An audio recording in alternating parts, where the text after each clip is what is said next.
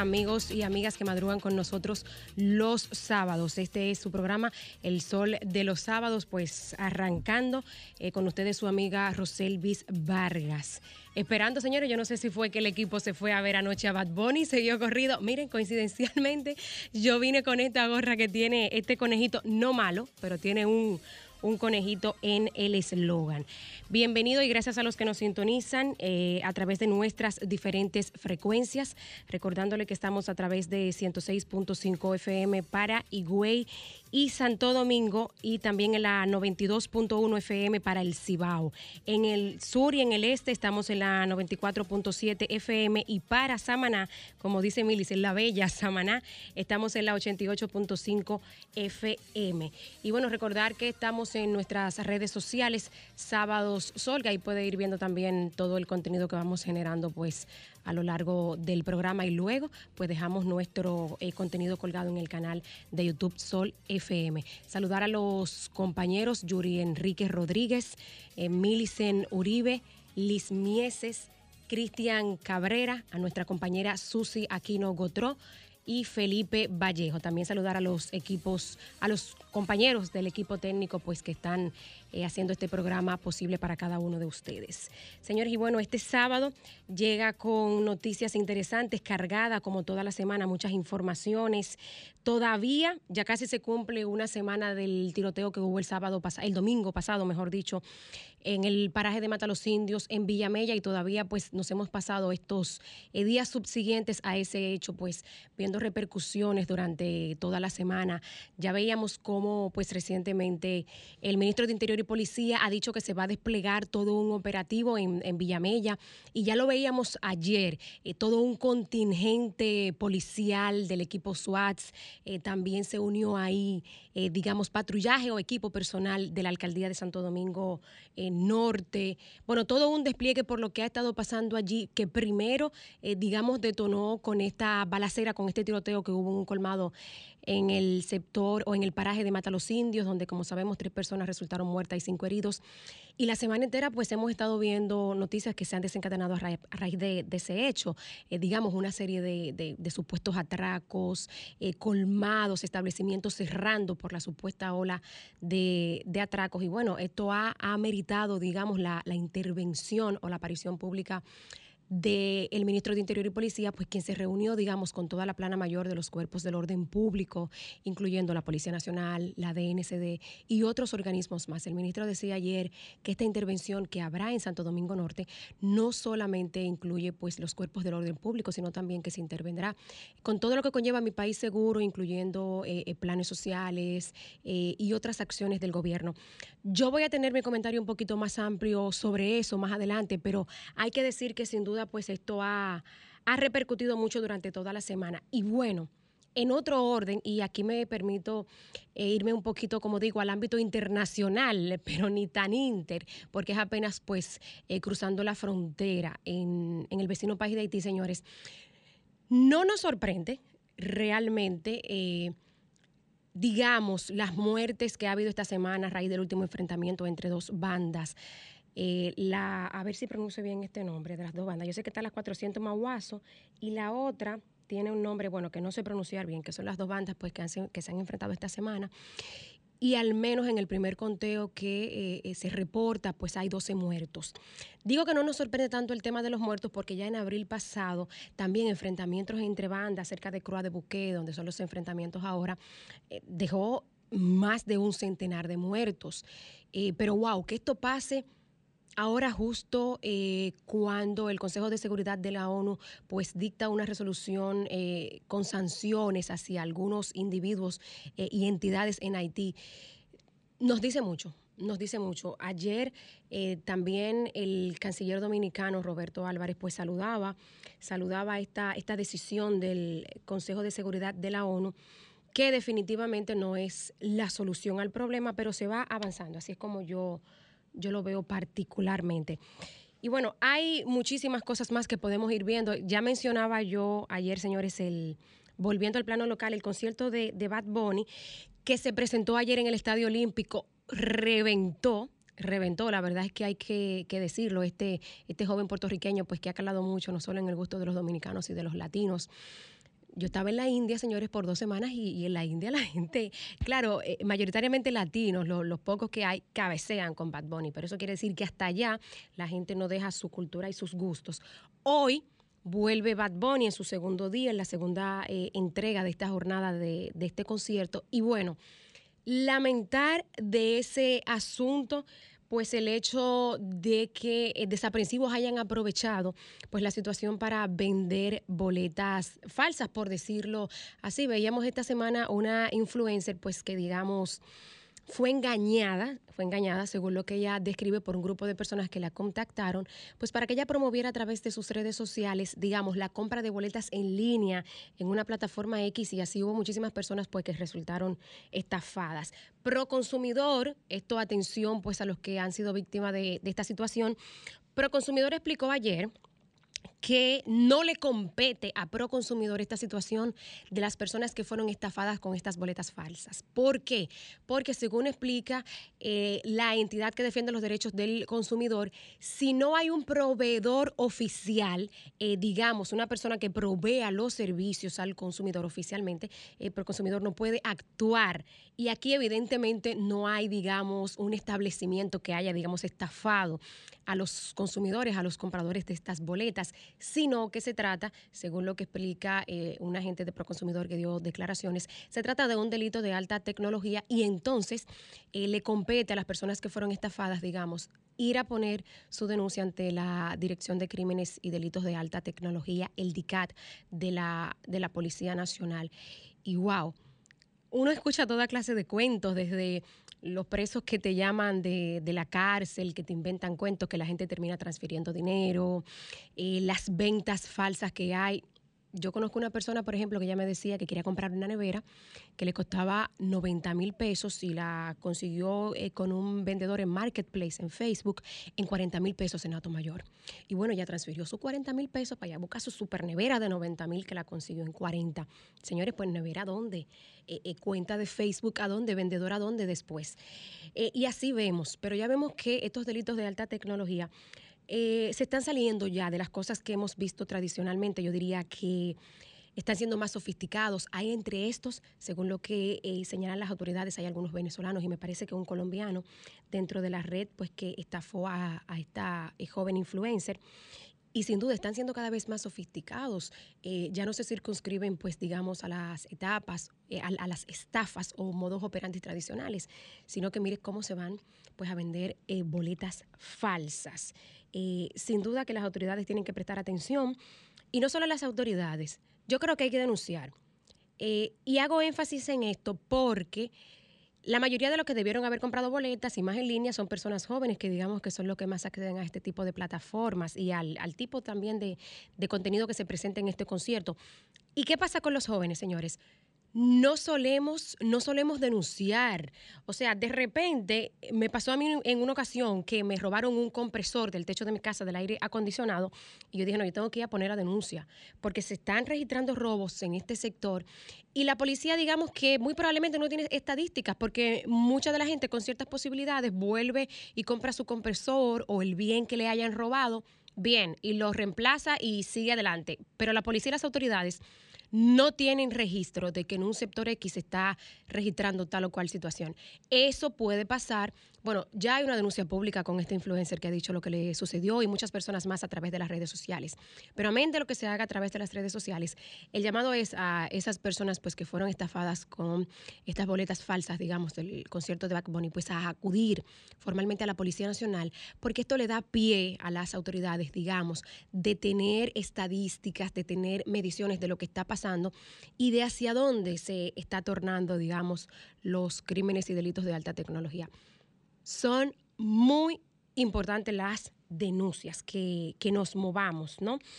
Eh, y bueno, señores, el primer caso de cólera, yo creo que uno de los últimos días que estuve presente eh, aquí, antes de irme al viaje este que tuve en India, hablaba precisamente, bueno, la verdad es que tengo un lapsus, no sé si lo decía aquí o en el programa de televisión en República de la Verdad, eh, pero los casos de cólera que tenemos en, Haití, haciendo yo un repaso de brotes de cólera en, otros países, me encontré también con que en Siria, que no se producían casos de cólera desde el 2013, al cierre de septiembre había eh, eh, montones de casos que se estaban registrando de cólera.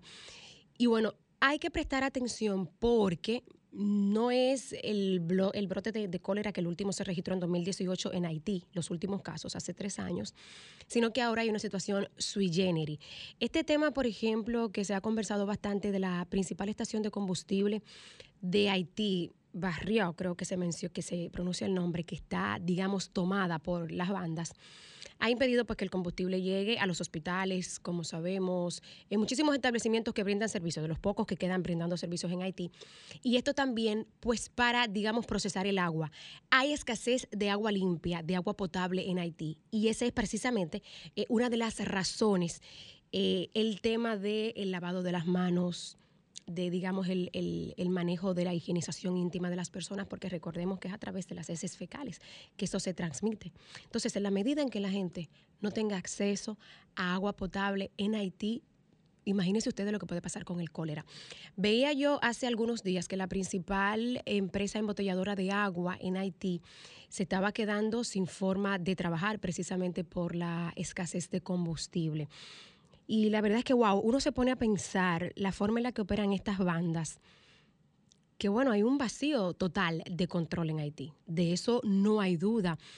Eh, pero que ellos mismos vean que sus acciones, eh, que digamos que estas acciones vandálicas, Dios mío, están afectando a los más pobres al final.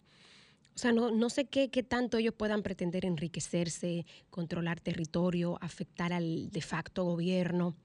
¿Mm? Está afectando a la gente, a la gente pobre de Haití, de donde muy probablemente y sin probablemente vienen muchos de los miembros de estas bandas.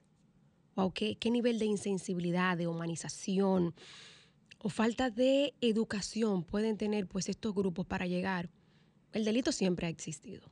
Amén del delito, pero llegar a hacer este tipo de cosas que afectan, señores, a, grupos sociales, a conglomerados sociales que ya están eh, eh, bastante vulnerados por la situación en Haití. Yo creo que esto de las bandas es, es de medido y, lo repito, que lo voy a, tratar con un poquito más de detalles más adelante en, mi comentario. Pero bueno, ahí vamos viendo esa situación. Eh, la semana sin duda que ha tenido muchísimas cosas, esta situación de la dimisión de la primera ministra británica, eh, bueno, sin duda que nos muestra que el panorama internacional está bastante convulso. La, situación también en Estados Unidos es mucho lo que queda por delante, lo que hay por ver. Eh, sin duda que, bueno, lo que nos toca aquí en República Dominicana de, ese, de, todo ese panorama internacional es, es bastante. Miren, mientras yo estuve en India y quiero, quiero detenerme un poquito en ese viaje para compartir con ustedes un, un poco pues de esa experiencia. Cuando uno vive aquí en una isla, bueno, esta es una isla grande. El que no ha salido de República Dominicana no necesariamente tiene la concepción de lo que es vivir en territorio continental, ¿no? En un territorio bastante grande que tú compartes con otros países y no, ¿verdad? Pues un pedacito de tierra rodeado por agua, un territorio insular como es República Dominicana. Y, y estando allí, señores, es cuando uno puede tener referencia de, de todo el contexto internacional, porque la verdad es que mucha gente eh, digamos, si no es por lo que le, no necesariamente tiene el, contexto de cómo afectan pues estas cosas que están pasando en, en, los países grandes. Y particularmente la experiencia que viví en India me muestra cómo, por ejemplo, este conflicto Rusia-Ucrania, que sabemos que nos ha afectado muchísimo en el tema energético, en el tema más propiamente de los combustibles que compramos pues cada uno de los dominicanos, que aunque el gobierno pudo contener el precio del galón desde febrero pasado, ya sabemos a costa de qué, eh, a pesar de eso nos sigue afectando bastante. Pero ver cómo afecta también, señores, a grandes países, como es el caso de India, y ver la posición que toman estos países que tienen bastante poderío ante esta situación, fue una de las cosas que más me impresionó.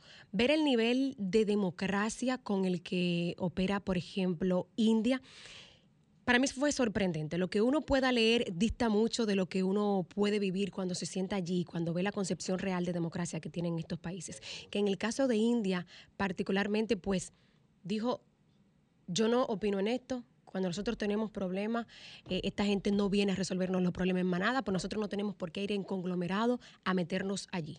Apelamos a la solución pacífica, apelamos al, al, al cese del conflicto armado, pero sin meterse directamente. Esto no significa que aunque no se meta, no los está afectando. O sea, es una situación que, que, afecta a muchísimos países, pero verlo estando en un gran continente como el continente asiático, cómo se desarrollan las cosas en estas grandes naciones y, y, digamos esos conflictos internacionales, de verdad que impacta. Impacta sobre todo a uno que va pues de territorios insulares y pequeños como República Dominicana.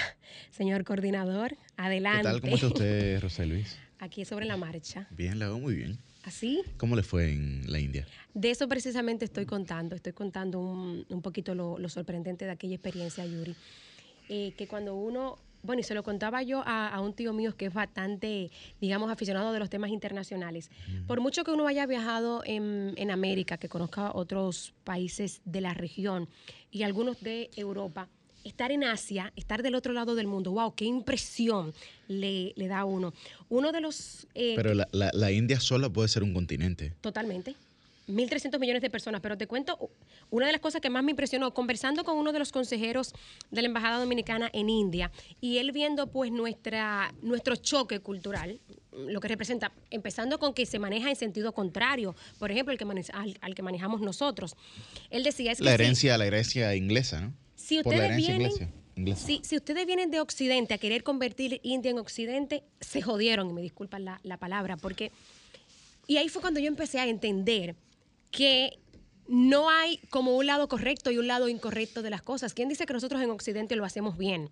Lo hacemos bien en el sentido cultural, en el sentido económico en el sentido religioso, por ejemplo, porque ir a ver bueno, el sistema cada, de castas. Cada quien tiene su verdad y nosotros tenemos nuestra verdad. Precisamente. En Occidente tenemos nuestra verdad. Pero y, eso y, no hace que la, la, de ellos, su realidad o su modo de no, vida. evidentemente, ellos tienen la de ellos. Sea claro. malo o que sea in, incorrecto, ¿no? O su forma de, de operar so, sobre las cosas. Y sin duda, yo puedo decir que ese fue uno, eh, digamos, una de las enseñanzas que más me dejó esas, esas dos semanas en, en India. Y pudiera contar muchísimas cosas más, pero sin duda que tener la apertura de mente para aceptar que el hecho de que ellos hagan cosas.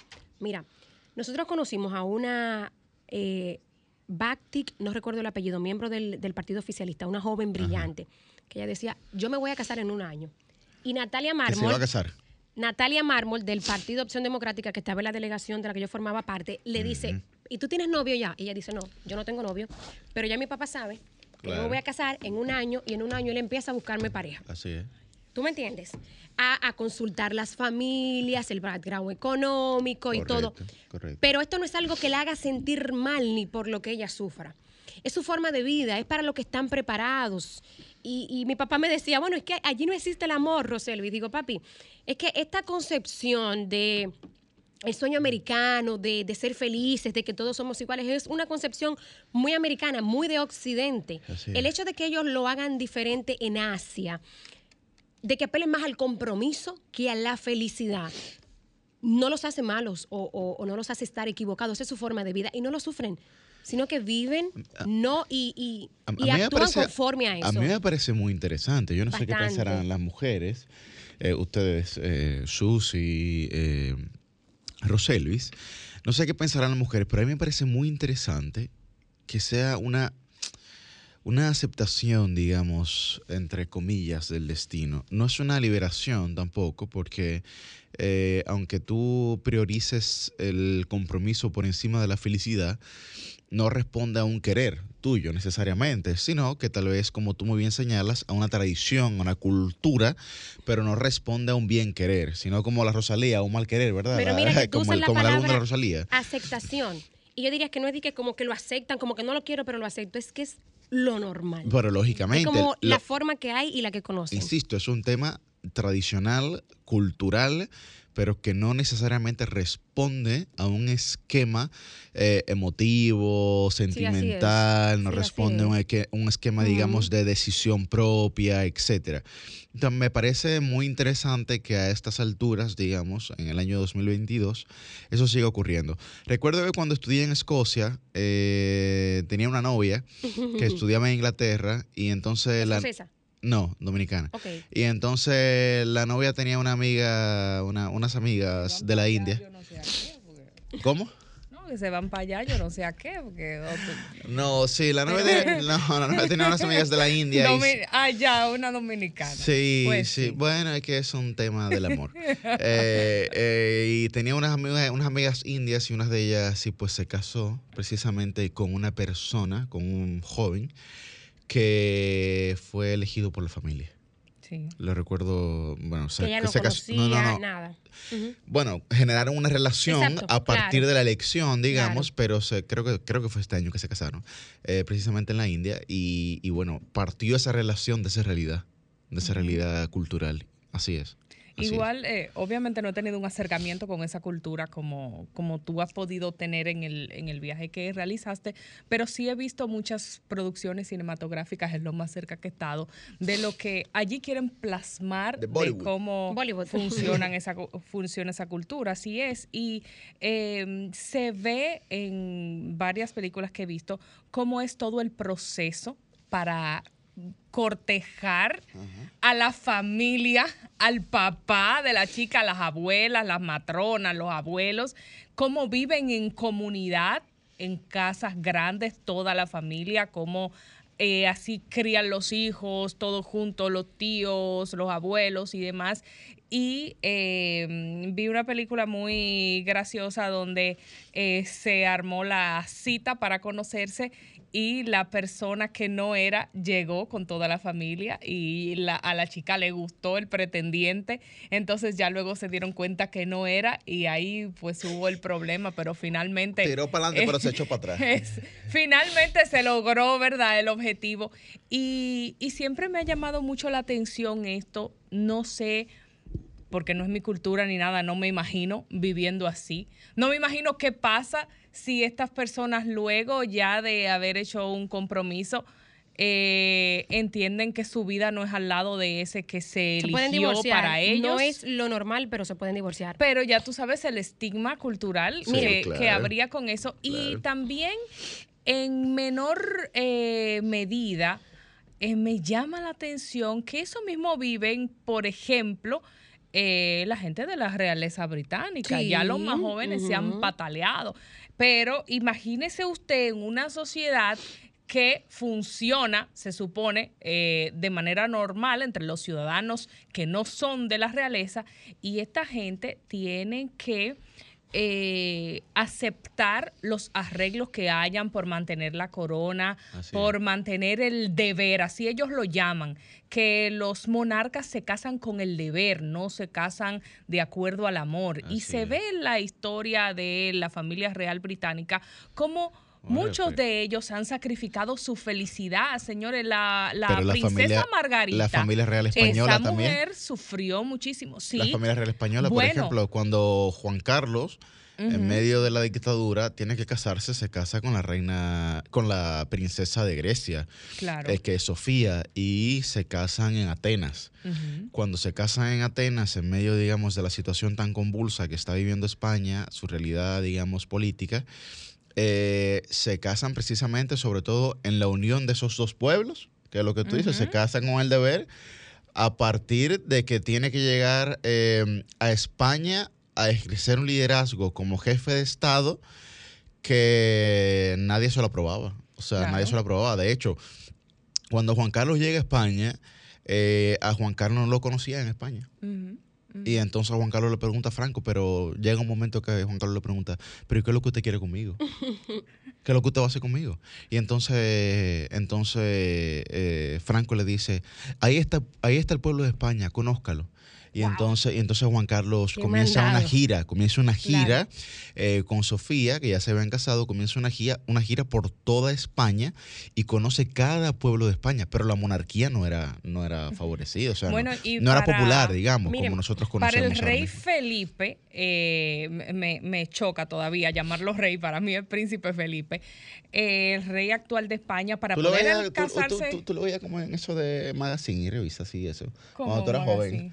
O sea, cuando tú eras joven al rey Felipe. Esas, es- esas No, las que, noticias que- siempre, hola, las noticias de la Porque ustedes son realeza. como contemporáneos, ¿no? No, las noticias de la realeza Ey. siempre son, y más cuando uno es adolescente, como que llamativo de, ver lo que pasa y los chismes y la No, vaina. digo Susi, exacto, porque Susi yo sé que veía hay, ese tipo de hay cosas. muchos, hay muchos eh, culebrones y dramas. Hola y, la- Oye, y las oye, demás- ¿cómo se llaman culebrones? Eh, sí, sí, sí. por Esa palabra supuesto. vi- viene de ahí. Miren, chicos. pe- Eh, pe- pero, perdón, eh, Sí. Roselvi, para terminar la idea, cuando Felipe se iba a casar con Leticia, eh, él tuvo que ponerse bien los pantalones. Pero Y bien. decirle a Juan Carlos, imagínese, Leticia, una mujer independiente eh, que tenía eh, su vida hecha, divorciada, Claro. eh, locutora Sí. de noticias, eh, no la querían aceptar. Y eh, los rumores, no sé si se oficializó por un medio eh, creíble, informativo, pero en esos medios faranduleros de, de- de- de la farándula em,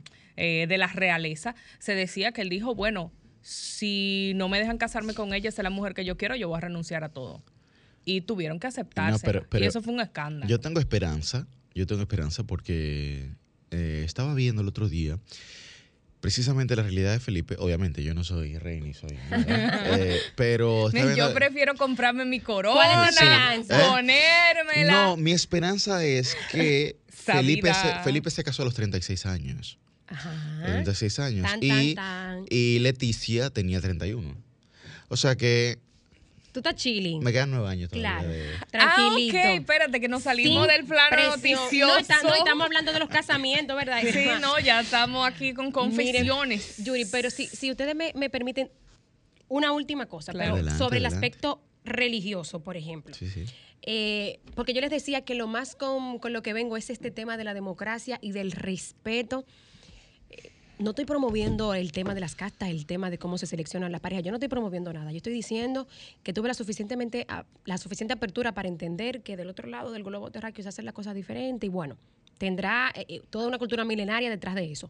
Pero un asunto que me llama mucho la atención y que lo estuve eh, comparando con nosotros, por ejemplo, del tema religioso, esta misma chica de la que hablaba, eh, ella decía, yo confío en que, no Dios, su Dios, no recuerdo cuál, eh, me va a dar al hombre correcto, eso yo lo dejo en sus manos, eh, bueno, y confían en todo eso, ¿no?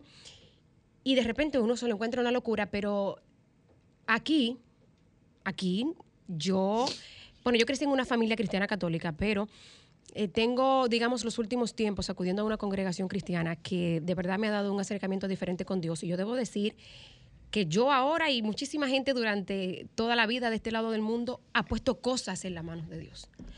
No la decidimos como no decide esta chica, por ejemplo, con quién se va a casar, sino que lo deja en las manos de esta, digamos, este ser sobrenatural en el que cree, que creen allá. Y así nosotros dejamos muchas cosas de este lado en manos de Dios. Oramos, yo oro para que Dios, por ejemplo, me dé discernimiento sobre algunas decisiones. Entonces, como que bueno, no hay como que tantísima diferencia. Su Dios será uno Roselvis, diferente al nuestro. hay iglesias aquí donde el pastor te elige la persona don- con quien tú te vas a casar. Pero no apliquemos esas cosas que son, digamos, excepciones a la generalidad. Lo No, que te quiero pero decir es quiero decir que eso también pasa aquí, aunque no Pero no sea te estoy hablando de la selección de la pareja, te estoy hablando de que aún sea en otra forma, con otro nombre, con otro nombre de Dios, con otro nombre de, de la religión, tenemos cosas parecidas aquí.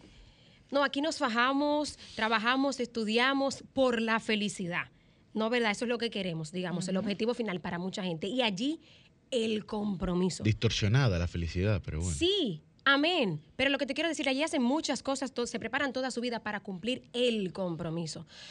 Entonces, bueno, digamos que con nombres diferentes, pero es lo que llena a cada uno. Lo que hay que recordar también que, mm, que la liberación, digamos, de la India, del el Reino Hace Unido, 75 años, una es muy democracia reciente, jovencita. correcto, porque fue finalmente en el año 1947. Así es. Inició, digamos, con una serie de revueltas, de revoluciones en el año 1857, y tardó 90 años. ¿no? Hacia el, 1400 hacia el 1947, digamos, finalizada ya la Segunda Guerra Mundial, pues a partir de ahí se genera esa liberación por parte del Reino Unido hacia la India. Como bien señala Roselvis, es, una, es un país, es una nación eh, con una especie de democracia muy nueva, Totalmente. Muy reciente. La gente que vivió ese proceso digamos, puede estar viva ahora en este Sí, momento, es correcto, ¿sabes? es 75 correcto. años. Es correcto, muy, muy, muy reciente. Claro. Por lo que las tradiciones, eh, por, por lo que la cultura Ay, que cuidado. arrastran, Esa, esa- ese viaje milenaria, su cultura, a mente que estuvieran dominados por, Bueno, por- pero- por Inglaterra. pero lo que digo es que arrastran aún más esa cultura por lo reciente que es su liberación. O sea, ese proceso paulatino, ese proceso, digamos, de Ah, modernización, entiendo ese proceso de transformación del método de pensamiento, eh, tardará algunos años más para que ellos puedan ir, digamos, despojándose poco a poco de, esa, de ese compromiso, de esa cultura, de esa tradición. Eh, a lo que me quería referir era eso, ¿no? O sea, la, la novedad de su realidad Sí. eh, implica que todavía su- sus tradiciones tengan un, porcentaje, digamos, en la toma de decisiones muy alto, muy alta influencia, muy alto, muy alto. Eh, esa, esa es la realidad, esa es la realidad. Miren, señores, eh, temas que tenemos de esta semana. La policía, Uy, uy, uy. Sí. Mm. la policía, la policía tiene una realidad desafiante, desafiante.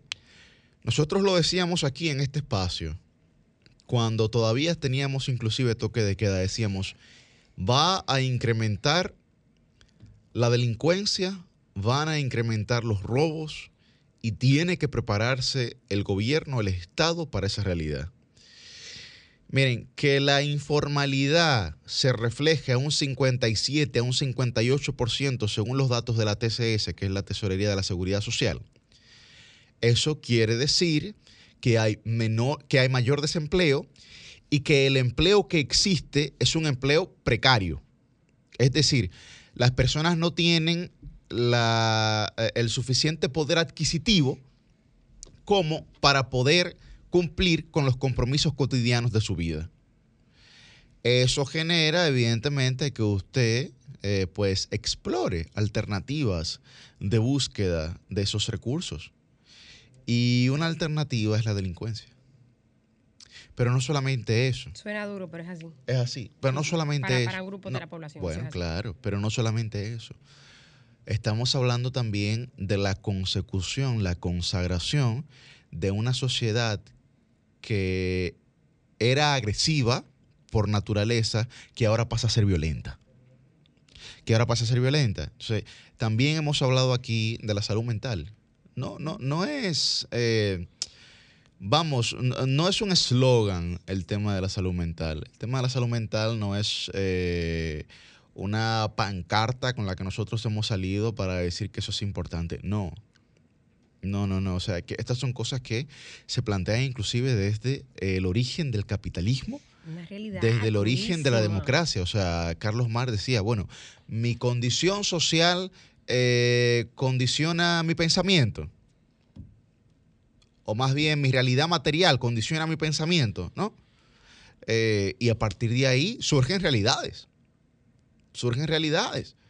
Entonces, a mí me parece, lo de esta semana me pareció extraordinariamente desacertado por parte del ministro de, de Interior y Policía, en el que decía, no, no, o sea, nosotros hacemos las políticas públicas, pero la ejecución, ni idea. Digo, bueno, pero es que la ejecución de una política pública es parte del proceso de una política pública. Evidentemente. Porque usted no solamente la elabora, usted tiene que ejecutar. Y si no la ejecuta usted directamente, tiene que eje- ejercer una supervisión de esa política pública, de la ejecución de esa política pública. Pero ocurrió el mismo patrón conductual, el mismo comportamiento del ministro de Interior y Policía con el ministro de Medio Ambiente. Que le fueron a hablar de la barcaza y él dijo, no, no, no, de lo que yo no sé yo no hablo, yo no sé de medio ambiente. Bueno, pero lo mismo con el señor este de la EDE, que dijo, a mí también me subió la tarifa de la energía eléctrica. Digo, pero esto hay que pintarlo de una tragicomedia. Esto hay que pintarlo de una tragicomedia porque no hay otra cosa que usted le pueda decir a la sociedad. Entonces, yo creo que la sociedad vive cada día más en impaciencia, diga- diríamos nosotros en ascuas, ¿verdad? En ascuas. en ascuas, en impaciencia, con falta de sosiego, porque no puede ser que no haya una respuesta contundente a estas realidades. Y bueno, cuando el ministro de, de- de Interior y Policía se despacha y dice, no, vamos a intervenir Villamella el 3 de noviembre. Entonces, eso no es esta semana que viene, eso es la de arriba. Digo, bueno, aquí hay problemas. A ver, yo creo que hay falta de información. No, pero yo aquí hay problemas Porque serios. ayer eso estaba reventado de efectivos policiales, de todo, señores, por una locura. O sea, eso, bueno, eso estaba lleno. Hubo, hubo una también- reducción, hubo una reducción del horario del alcohol, como que si ese fuera el problema. No, pero no es que ese sea el problema, pero por lo menos te quita la gente de la calle en ese horario. De 12 de la medianoche hasta las 8 de la mañana no se vende alcohol. ¿Hasta qué día tú puedes limitar ese libre tránsito, José Luis? Es una situación excepcional y tiene respuestas Una excepcionales. medida paliativa un poco absurda. Pero que no es la única, es una serie de cosas que se están haciendo. ¿Cuándo nos la Pero van a entonces explicar? debería haber una respuesta un poco más integral Claro. Totalmente. eh, sobre el tema. Claro. Pienso que el director, no me acostumbro a decirle director de la policía, mi mente sigue siendo jefe de la policía.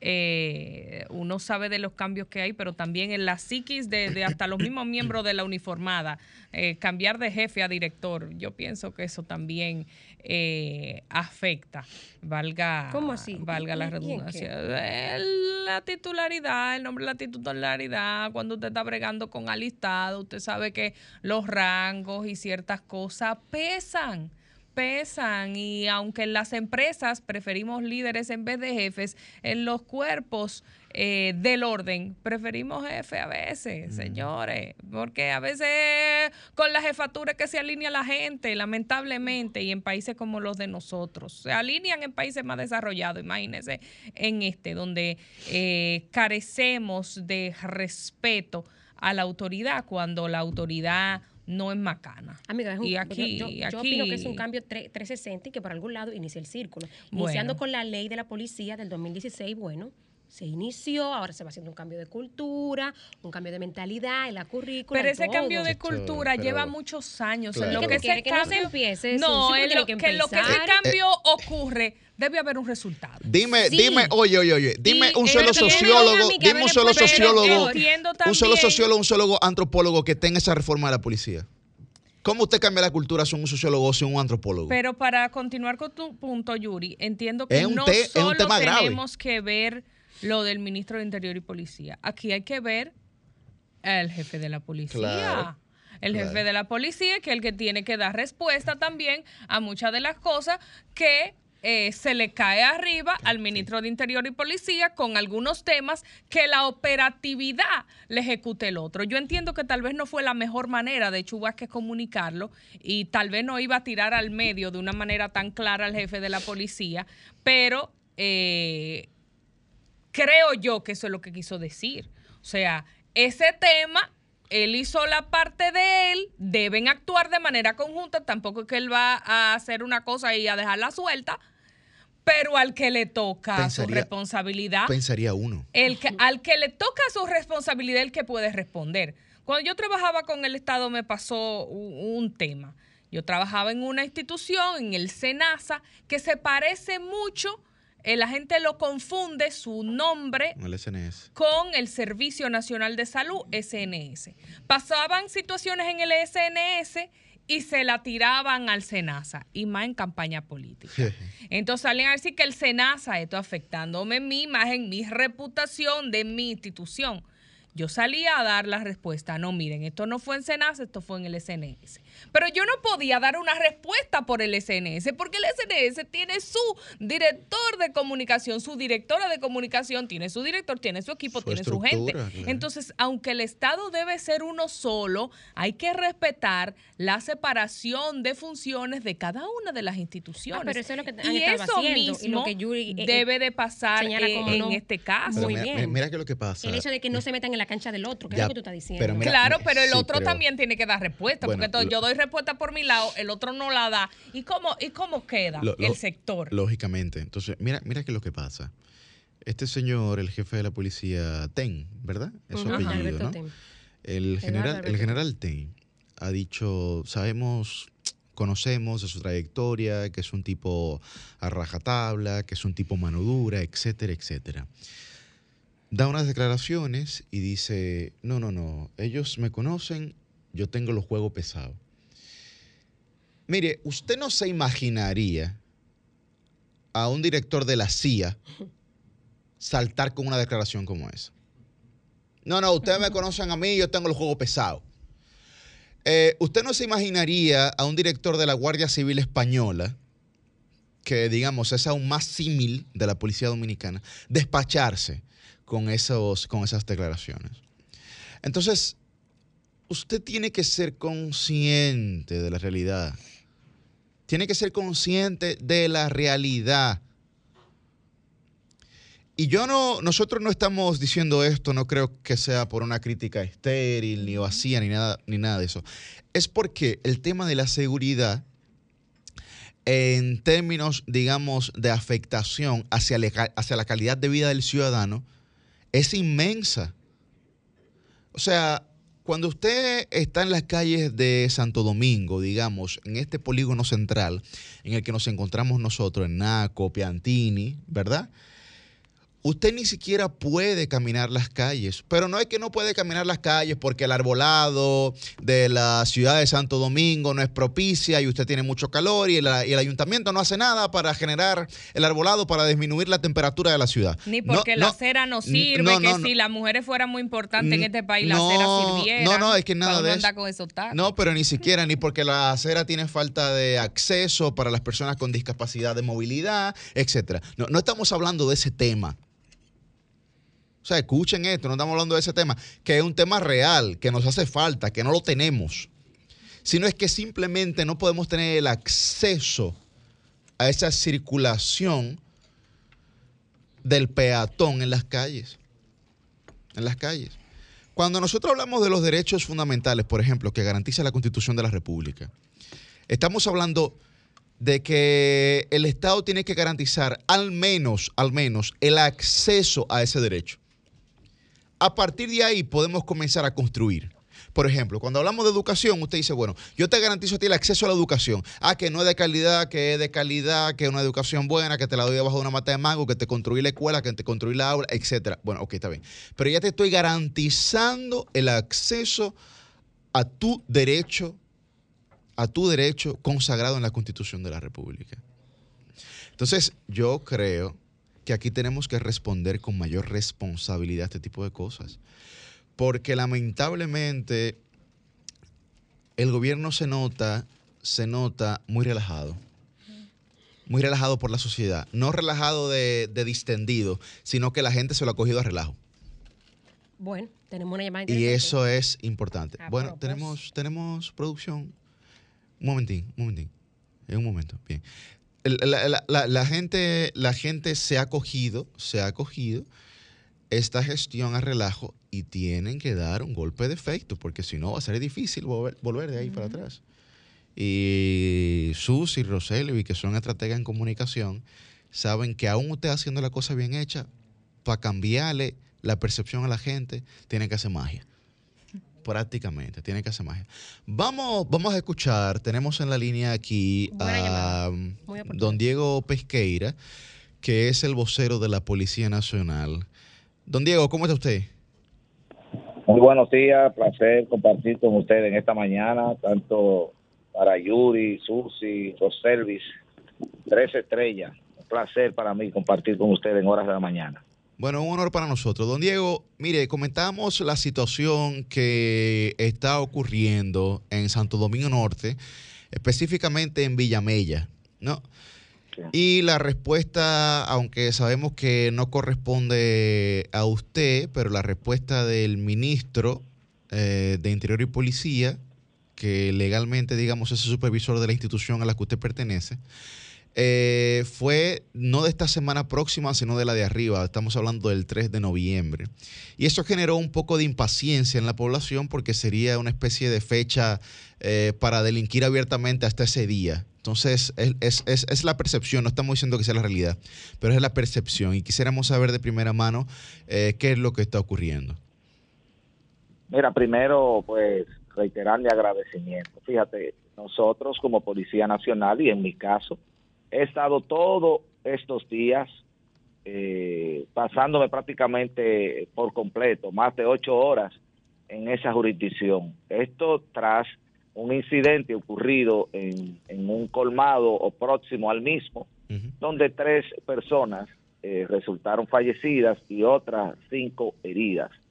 Eh, posteriormente a esto, eh, se produjo el, el, sepelio de uno de los cadáveres y informes de inteligencia daban cuenta que durante el cortejo fúnebre se producirían algún tipo de ataques a personas porque lamentablemente se ha hecho una costumbre en algunos sectores que cuando van al cementerio a, darle cristiana sepultura a alguna persona que haya sido pues eh, resultado muerta, eh, se colocan detrás del féretro eh, una cantidad de personas, algunas de ellas con la intención de delinquir.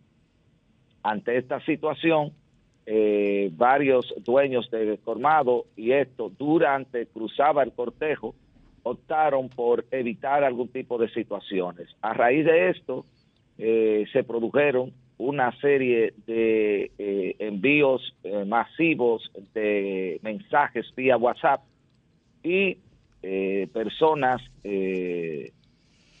empezaron también a colgar algunos videos que daban cuenta de que la persona que había sido sepultada pues fue desenterrada, lo cual es falso, nunca eso sucedió. Luego empezaron a colgar videos de incidentes violentos que nada tenían que ver con esa eh, laboriosa demarcación. Nosotros hemos estado eh, de una manera permanente y los registros están ahí en, nuestras redes de la institución y en la mía personal, dando el frente a esta situación. En cuanto al anuncio eh, que hizo nuestro señor ministro, hay una programación de ir expandiendo el plan de seguridad Mi País Seguro y coincidencialmente, entiendo yo, a, a correspondido a esa demarcación que los municipios están allí. Ciertamente, al igual que en, cualquier otra localidad, pudiesen estarse registrando eh, eh, situaciones que no podemos nosotros ocultar, pero eh, los hechos están ahí. no, es, no es para nada verídico que se haya desenterrado un cadáver del cementerio no es para nada verídico imágenes que han puesto a circular como que se vive un estado de sitio, todo eso es falso. No obstante, nosotros hemos estado, reiteramos, visitando el lugar y las autoridades reunieron la mesa eh, local de seguridad, la cual integra el señor alcalde, nuestro amigo Carlos eh, Guzmán, estuvo en una reunión con el ministro, eh, y eh, pues eh, ya yo no participé en la misma.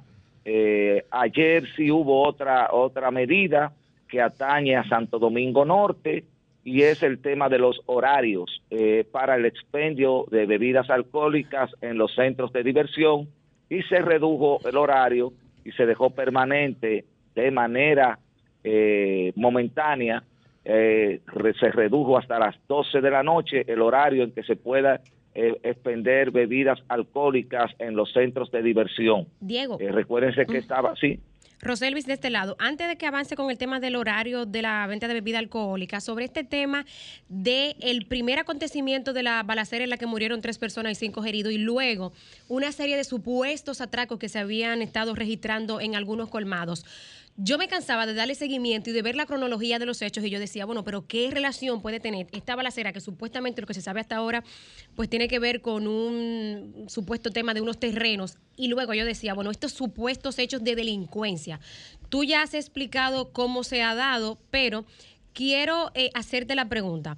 Realmente no hubo, porque hay algunos diarios que reportan de periodistas que estuvieron ayer en Villamella que algunos colmados cerraron eh, por unos supuestos eh, atracos como masivos o, en series. ¿Eso realmente se dio? ¿Realmente fue así? Mira, nosotros no tenemos reportes de que eso haya sucedido. Reiteramos que cuelgan videos, algunos medios no depuran quizá las informaciones y la cuelgan, porque lo que se escucha es un audio y, y motociclistas circulando. No sabemos nosotros si se produjo ayer, antes de ayer, en una semana, en un mes, porque eh, son imágenes que uno tiene que rastrear, ver quién la produjo, a qué hora, porque para uno tener la certeza de que alguien es víctima de un asalto, debe de presentar una denuncia. Diego, y en tu experiencia, ¿cómo de un hecho de violencia social, que fue lo que se produjo en ese colmado, cómo resolvieron la, cualquier diferencia que tuvieran esa gente ahí, eh, terminando con la muerte de tres y hiriendo cinco, cómo un hecho de violencia social termina enlazándose con supuestos hechos delictivos y, pues, pues, afectando, digamos, el, clima normal de, esa comunidad? Bueno, ya esos son eh, aspectos sociales eh, que tendría que un experto ya en, esa área eh, eh, pues darle una respuesta de cómo personas que quizás residen en una misma demarcación, sabrá Dios con qué intereses, ponen a circular mm. imágenes, ponen a circular videos, incluso un audio en el que se alertaba que nadie saliera porque al día siguiente ellos iban a salir a matar gente porque mataron uno de los miembros de su, de su de una banda o esto, cosas así. Y, y son asuntos, son asuntos que eh, como autoridad nosotros vamos dando respuestas. Si ustedes ven nuestra página, incluso alertamos de que se está dando seguimiento a las personas eh, o a la persona que eh, se puso a divulgar ese tipo de situaciones. Ustedes saben la fuerza que tienen hoy en día las redes sociales, no obstante, los hechos están ahí y pues con el paso de los días, eh, pues eh, se ha sabido la verdad. Ahora, ¿qué tiene que venir ahora? Lo que bien ustedes expresaron ahí, un tema de percepción. Y la percepción, ustedes más que yo saben, porque ustedes son expertos en la materia, yo soy periodista, eh, vocero, quizá no tengo esa sapiencia eh, pero ustedes eh, conocen que eh, para, para, para echar atrás la percepción es mucho trabajo que se necesita y eso es lo que están haciendo las autoridades, demostrarle a esa comunidad, al país y el mundo que República Dominicana es un país tranquilo, que República Dominicana da la cara a sus autoridades y por eso se han tomado ya esas medidas y en los próximos días, como anunció nuestro ministro, se estará eh, eh, ampliando eh, el plan Mi País Seguro y una serie de medidas que no solamente allí, ya tenemos Mi País Seguro en La Romana, tenemos en Santiago, tenemos aquí en la capital, en el mismo Santo Domingo, se hizo un lanzamiento, el último fue desde, desde Santo Domingo Este, desde la sede de la alcaldía, no sé dónde se vaya a hacer ahora, y lo que nosotros estamos es dándoles continuidad a un plan de seguridad que implementa nuestro superior gobierno.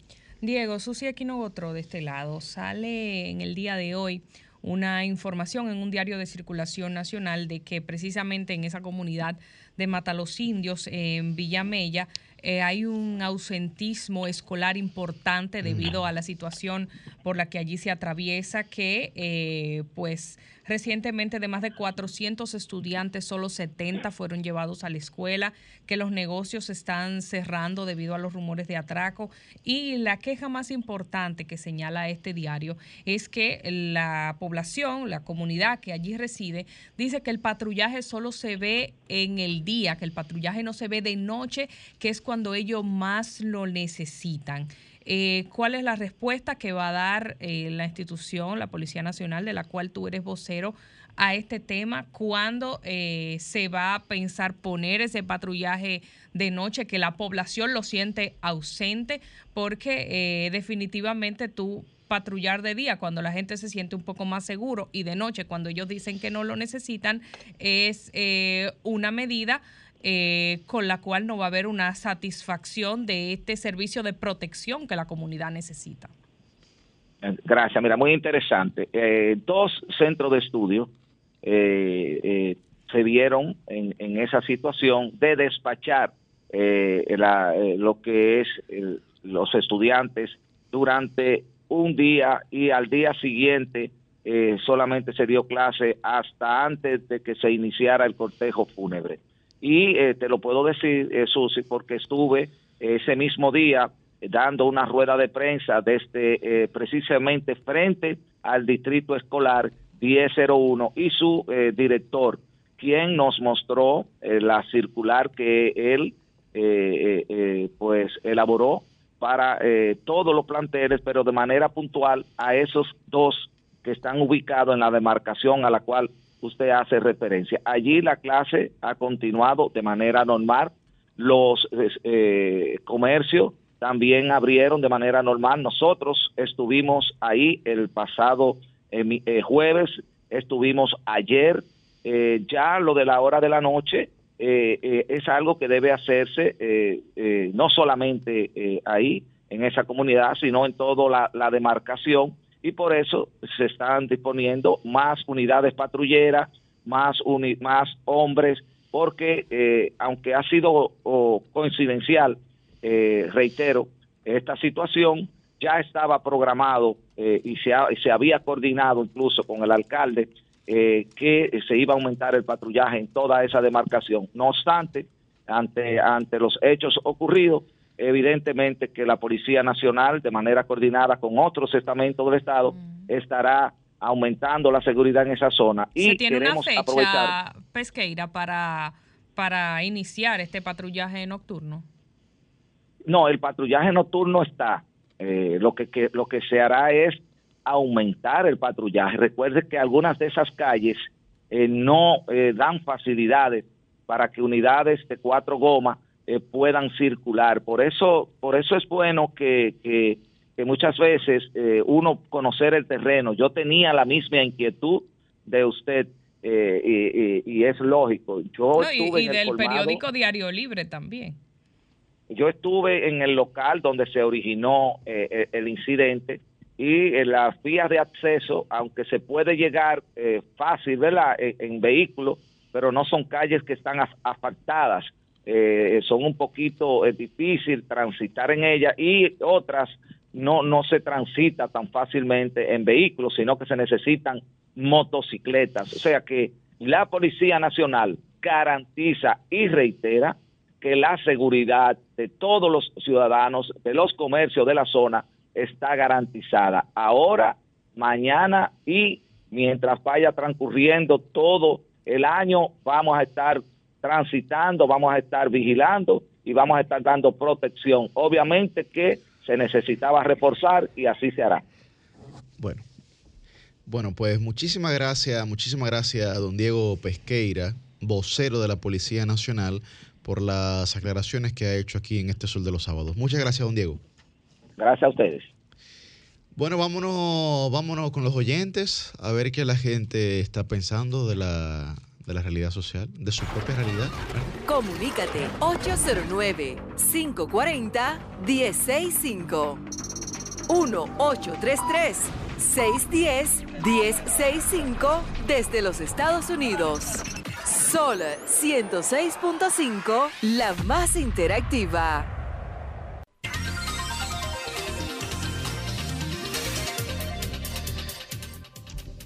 Buen día, su nombre y de dónde está el aire.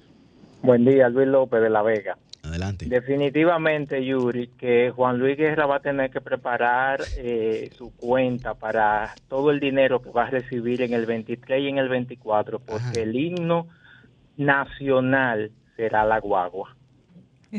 Ay, Dios mío. Qué barbaridad. Buen día, su nombre y dónde está el aire. Wow, Se esa llamada. Wow, man. Buen día, su nombre y dónde está el aire. Buenos días, ¿Qué dice el mejor equipo de RCC Media. Adelante, Lion. ¿Está oyendo, doña Mons? Eh, señores, pero este, eh, esta gente debieran eh, callarse un rato, porque, por ejemplo, la extracción de esos, esos eh, ministros y funcionarios y funcionarios que, que se fueron por la tangente, como que ellos no tienen que ver con esa, con esa cuestión. Y, y sobre la cuestión de, de, del problema haitiano que nosotros tenemos, hasta que Luis Abinader tenga siete ministros ahí para defender lo haitiano y promover su cultura, vamos, vamos a estar eh, eh, eh, en problemas graves con esa cuestión de, la inmigración. Y por otro lado, la cuestión esta de, yo creo que es la primera vez que, que para ideología de género se ponen más de 8 mil millones de pesos, es decir, se pusieron más que tres ministerios juntos, que el Ministerio de la Mujer, que el Ministerio de Deporte y que el Ministerio de la Juventud, pa, pa rega- para regalarse eso a un libro de banco y cosas que lo que anda es vi- es viajando entre ellos, que anda viajando con, con el dinero de nosotros. Esa sinvergüenza de día hay que hay que parar allá ese dinero, esos 8 mil millones, ¿cómo le van a regalar eso a, eso, a esa partida sinvergüenza? Ahí Buenos está, días. ahí está su llamado. Buen día, su nombre, ¿dónde está el aire? Sí, desde Puerto Plata, Ramón. Sí. Adelante, Ramón. Adelante. Nada, este, indiscutiblemente que se le ha escapado de la mano la delincuencia a las autoridades. Y nosotros los ciudadanos lo que queremos es que las autoridades pues asuman, porque necesitamos garantía, nosotros necesitamos garantía, nosotros pues, no podemos tener este temor que tenemos todos los días de si salgo con este celular, si salgo con este reloj, o sea, no sé, no sé qué pasa, pero van a tener que hacer una revisión y ver, porque hay que enfrentar la delincuencia en el terreno que ellos, que ellos han buscado. Eh, también quería recordarle eh, la denuncia que le he hecho desde la comunidad de San Marcos, que es la comunidad más grande que tiene Puerto Plata, que el liceo lo dejaron pintado las pasadas autoridades. Eso es, creo que un 1% podría faltarle, que son las áreas, las áreas de afuera. Y esa población estudiantil, eh, que son algunas, o sea, la comunidad tiene como 7, 8 mil habitantes, muchos estudiantes están desertando porque los padres no pueden pagar los pasajes que conlleva enviarlos a otro liceo. Y lo que vamos a tener es mucho más delincuencia.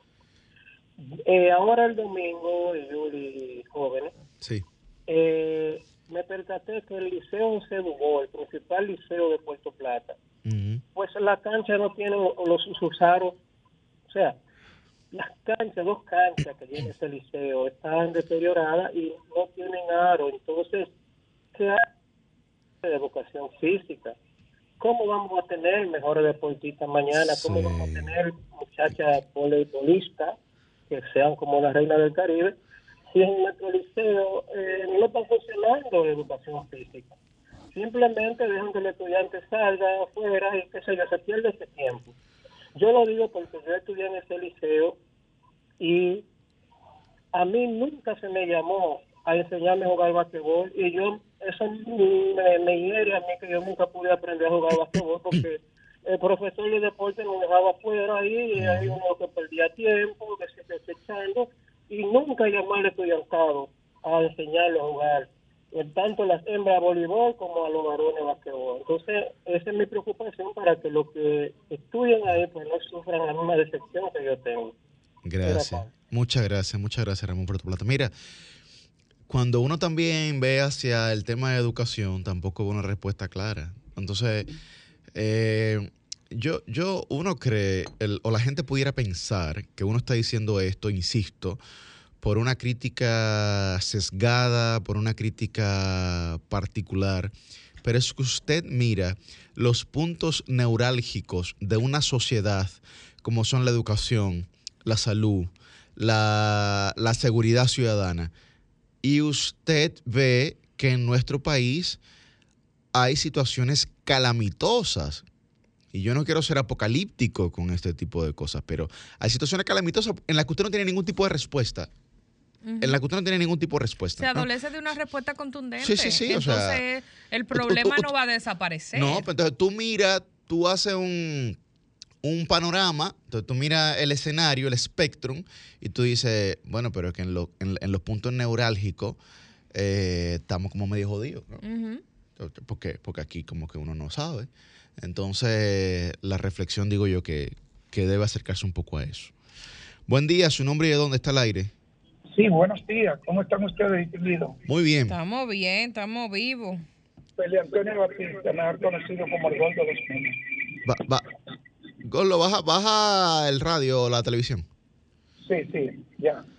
Mire, señores, con respecto a lo que ha pasado en el municipio de Santo Domingo Norte, eso verdaderamente tiene un matiz más profundo.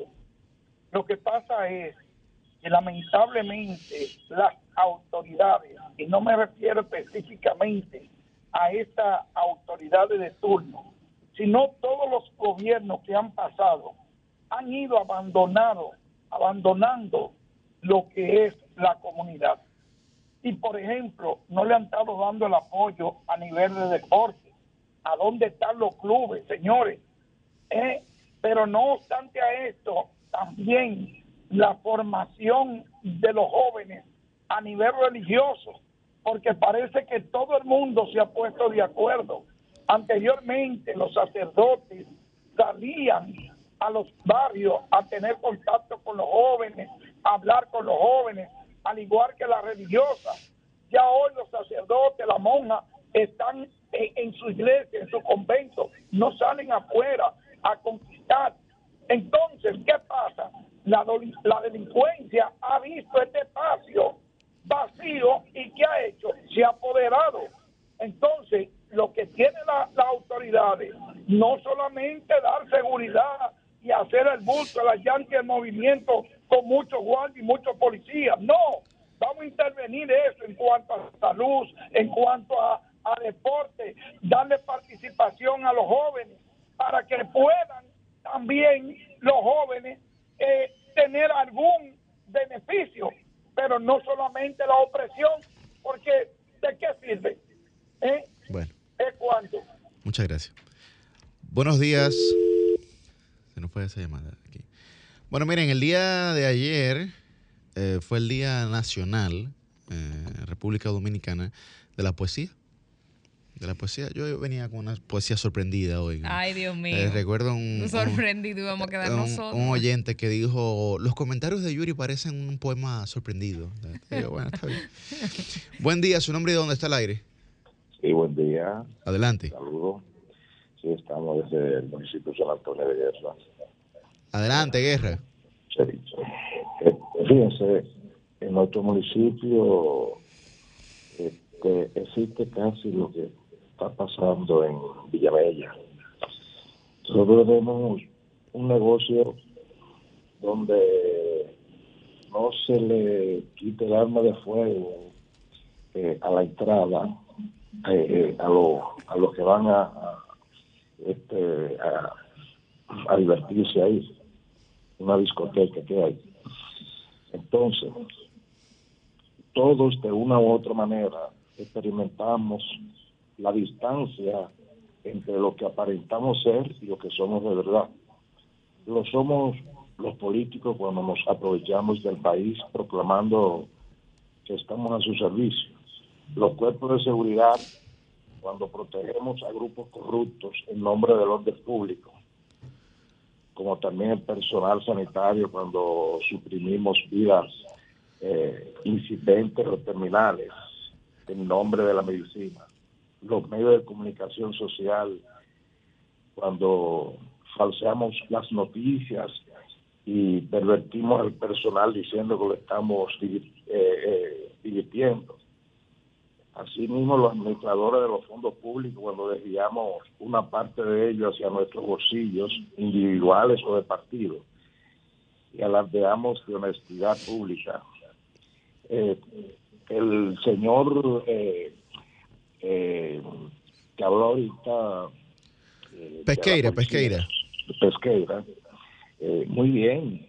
Él, él, cree que, él cree que es a idiota que él se está dirigiendo. No, lo, lo que está pasando en Villamella es algo serio.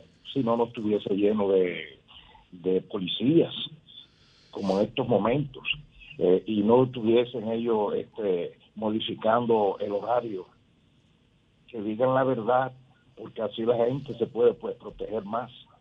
Hay un sinnúmero de cosas que somos responsables todos, políticos, religiosos. Eh, eh, no podemos seguir callando lo que está pasando en nuestro país, en que a cada, eh, a, cada 500 metros hay un jodido punto de droga. Ah, pero ¿quiénes son los que van a buscar su dinero ahí? Los policías. Sí. Bueno. Gracias. Ahí está su llamado. Vámonos con esta llamada. Buen día, su nombre y dónde está el aire. Día. Hola. ¿Cómo está? Ceneida, te oigo entrecortado. Ponte donde haya señal. Sí. Ok, ok, ¿y ahora? Mejor, mejor. Sí, mi amor, eh, mira, en este, en estos temas, porque son varios, que la sociedad, en los- sí. estos últimos tiempos, vemos que no solo están los jóvenes abandonados de los partidos políticos que buscan a esos jóvenes para que voten y se olvidan de ellos, pero también los diputados y senadores olvidan esa juventud, esa mujer adolescente también, ¿eh? ¿Y qué tienen ellos que hacer? Implementar leyes, leyes para que se cumplan, porque no es solo cuatro años, no, ellos tienen que velar por un municipio de Santo Domingo Norte donde se le da el voto a los diputados y senadores y los partidos políticos se echan a un lado, sabiendo ellos que el 10% de los recursos que le dan tienen que dárselo a la gente, no solo a los miembros, sino a cualquier persona, persona mala, mala, enferma, mental, que es lo que más hay ahora. Muchas gracias. Bien, gracias, Zeneida. Vámonos con una última llamada. Buen día, su nombre y dónde está el aire. Hola, buenos días. Saludarlos a ustedes por su buen programa. Todos los sábados nos orientan y, y estamos mucho mejor con ustedes ahí. Gracias. Eh, el, el, el, Ba- baje su radio o, o la televisión, por favor. el distinguido Diego Pes- Pesqueira ha dicho de manera quizás desafortunada, posiblemente el subconsciente le traicionó, que han estado ahí en Villamella ocho horas, pero entonces inicia diciendo, y está la grabación ahí, que yo no quiero tampoco apuntalar sobre él porque no es culpable, que sucedió el hecho en un colmado o cerca de un colmado. Automáticamente inicia diciendo eso, para los que tenemos un poquito de conocimiento, me está diciendo a mí que él desconoce hasta dónde sucedió el hecho. Busquen la grabación que está ahí de su voz, de su boca, dijo, es un hecho que sucedió en un colmado o cerca de un colmado. Para los que interpretamos y le damos seguimiento a lo que es una información, sabemos que carece de veracidad porque ni siquiera eso eh, tiene el día. Evalúenlo ustedes, analícenlo y luego entonces me pueden dar una respuesta si es que consideran que este humilde mortal debe tener algún tipo de respuesta sobre lo que el mismo Pesqueira ha dicho en este momento. Eso indica, y me deja dicho a mí, que no está bien. No está bien. Los felicito a ustedes y buenos días. Seguimos en contacto. Cambio fuera. Brillante. El sol de los sábados, el sol de los sábados, el sol de los sábados, el sol de los sábados. Sol 106.5. El sol de los sábados, el sol de los sábados, el sol de los sábados, el sol de los sábados.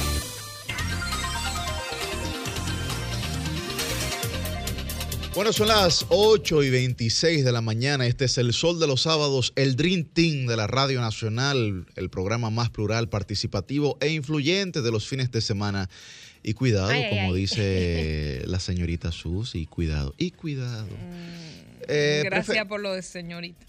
Bueno, bueno, uno siempre... No voy a decir lo que dice mi mamá cuando. No, no, eso, no lo, di- no lo diga, no lo diga, no lo diga. No, no, porque uno La gente tiene que... tiene que activarse en la mañana. Sí, porque eso- eso es para- Claro, no tanto como nuestro compañero Ay, Graimer ay, Méndez, ay, que en la ay. transmisión del pasado Mm. domingo estábamos hablando de que yo me pasé la madrugada dándole el pecho al bebé, ¿verdad? Y él empezó la transmisión diciendo que qué bueno que él hubiese querido que se lo dieran a él. padre. Eh, Entonces, pues sí. Bueno, bueno, pero no, no, no. vamos a llegar a ese punto, pero hay que ¿verdad? Yo- activar un poquito la mañana. Omitiré, veces, omitiré todo checha. comentario en relación a Por esa su- declaración que usted acaba de dar.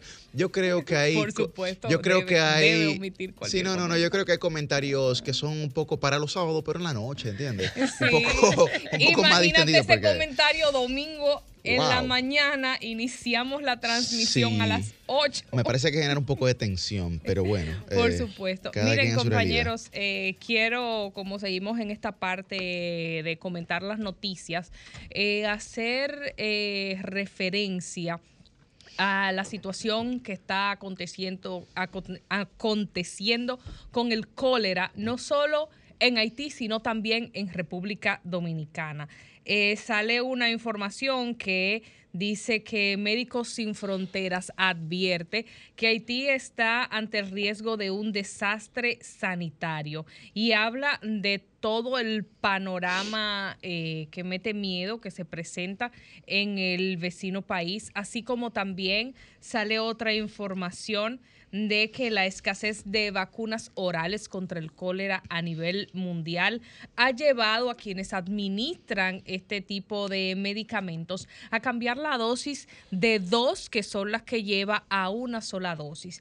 Y dice que eh, se registran brotes en 29 países, pero la situación más grave está en Haití, Siria y en Malawi. Haití, que lo tenemos nosotros al lado, y no solo eso, sino que ya hay una alerta epidemiológica sobre el cólera en República Dominicana, porque ya eh, llegó la enfermedad al país procedente, por supuesto, de nuestra vecina nación de Haití. Hay algo que debemos señalar de lo dicho por las autoridades y es... em, las medidas que ellos entienden que son las principales que debemos nosotros de tener para poder enfrentar la misma, como por supuesto el lavado de manos de manera activa, también evitar consumir alimentos de vendedores ambulantes. Mira, parece y- simple, pero hay que hacer énfasis en eso que Claro, diciendo, y ¿eh? asegurar consumir agua potable.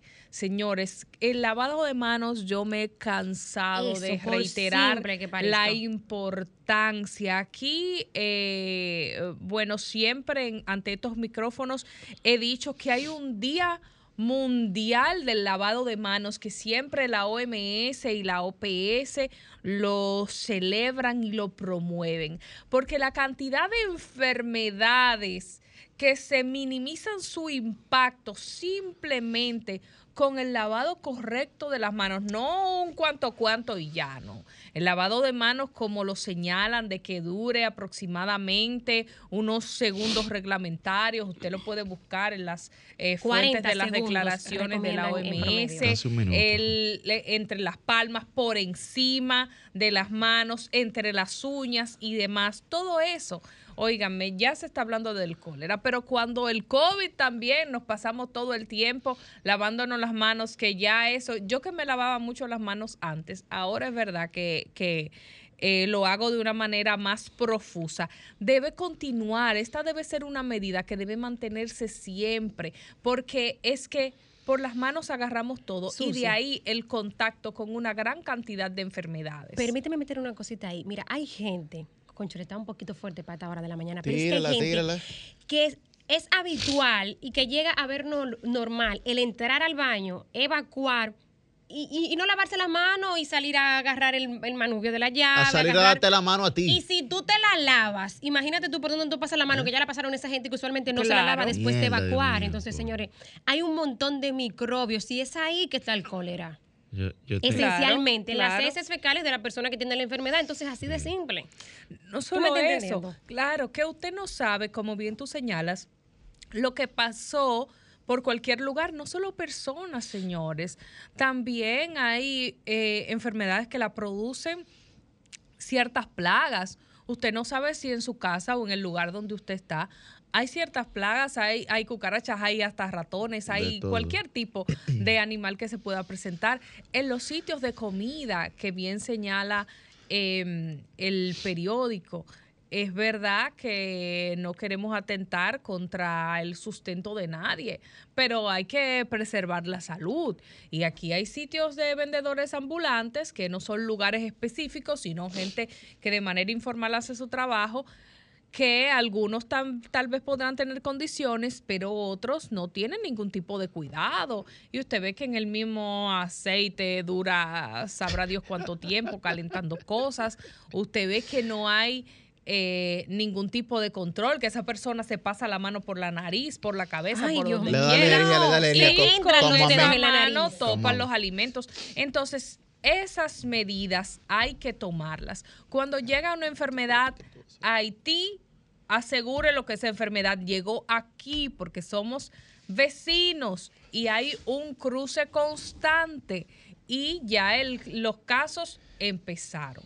República Dominicana tiene que cuidarse, nuestros eh, ciudadanos, todo el que viva aquí, tiene que tomar las medidas para que esa situación crítica que se encuentra en Haití, ya dicha por Médicos Sin Fronteras, no se replique de una manera eh, exponencial en nuestro lado del territorio. Los que hemos sido gorditos como yo toda la vida. Ay, yo eh, también. Bueno, somos activ- gorda activa actualmente. Bueno, nos sentiríamos en la tranquilidad de que el cólera al menos nos, Ay, señores, por nos Dios. permita morir, nos permita morir en la flaqueza de la vida. Por Dios. Eso, Mira, sería, Yuri. eso sería interesante. Mira, Yuri. Vamos con Humberto. Dios.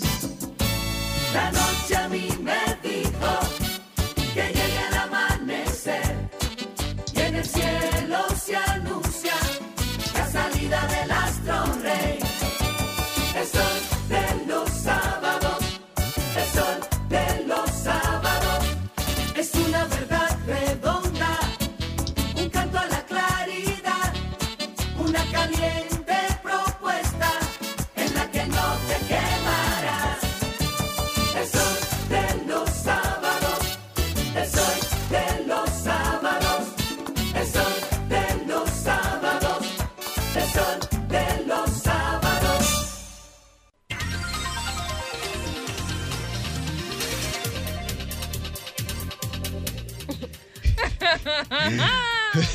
Te decimos fuera del aire. Sí, bueno, a las 8 y 34 de la mañana iniciamos la ronda de comentarios de este Sol de los Sábados y es el turno de Roselvis Vargas. Muy buen día, Roselvis. Buenos días nuevamente, eh, compañeros y a la gente pues que nos sintonizan este sábado 22 de octubre. Eh, Señores, yo no he puesto mi arbolito. Ajá. Eh, saliendo de aquí, Yo voy, tampoco. voy a comprar lo que me falta. El dominicano deja todo para último, menos el arbolito. Yo he dicho que yo soy de las que iniciando octubre eh, eh, bajo el arbolito, desempolvo las luces y todo aquello. Y hoy, bueno, pues como estuve fuera del país en las últimas semanas, este año me retrasé, pero yo iniciando octubre estoy con eso. Y me da nostalgia porque ya he visitado algunas, eh, al- algunas casas y la gente eh, eh, está sintiendo, ¿verdad?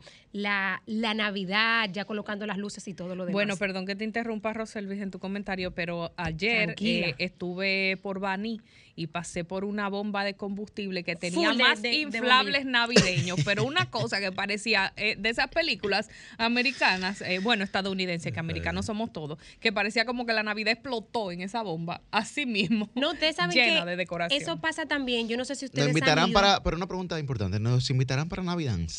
Ay, ay, ay. Nosotros. Bueno, yo Ay, puse ay, por ay. el grupo de acá que estábamos esperando ansiosamente la fiesta de Navidad de RCC Media. ay, ay, ay, ay. Y doña Monse dijo cuyas. que eso va. O sea que. Miren, yo no sé si ustedes han, A han france- a los participado, franceses que nos inviten. Estamos A atentos. los franceses. si, si han ido a la... Don Antoine Ay, ay, y ay. Monserrat. Ay, ay, ay. Oh my gosh. Yo no sé si, si ustedes han ido en diciembre a ver, porque eh, hacen un concurso, los residentes, los militares residentes de la base aérea de San Isidro, en el área residencial. Yo no sé si ustedes han ido.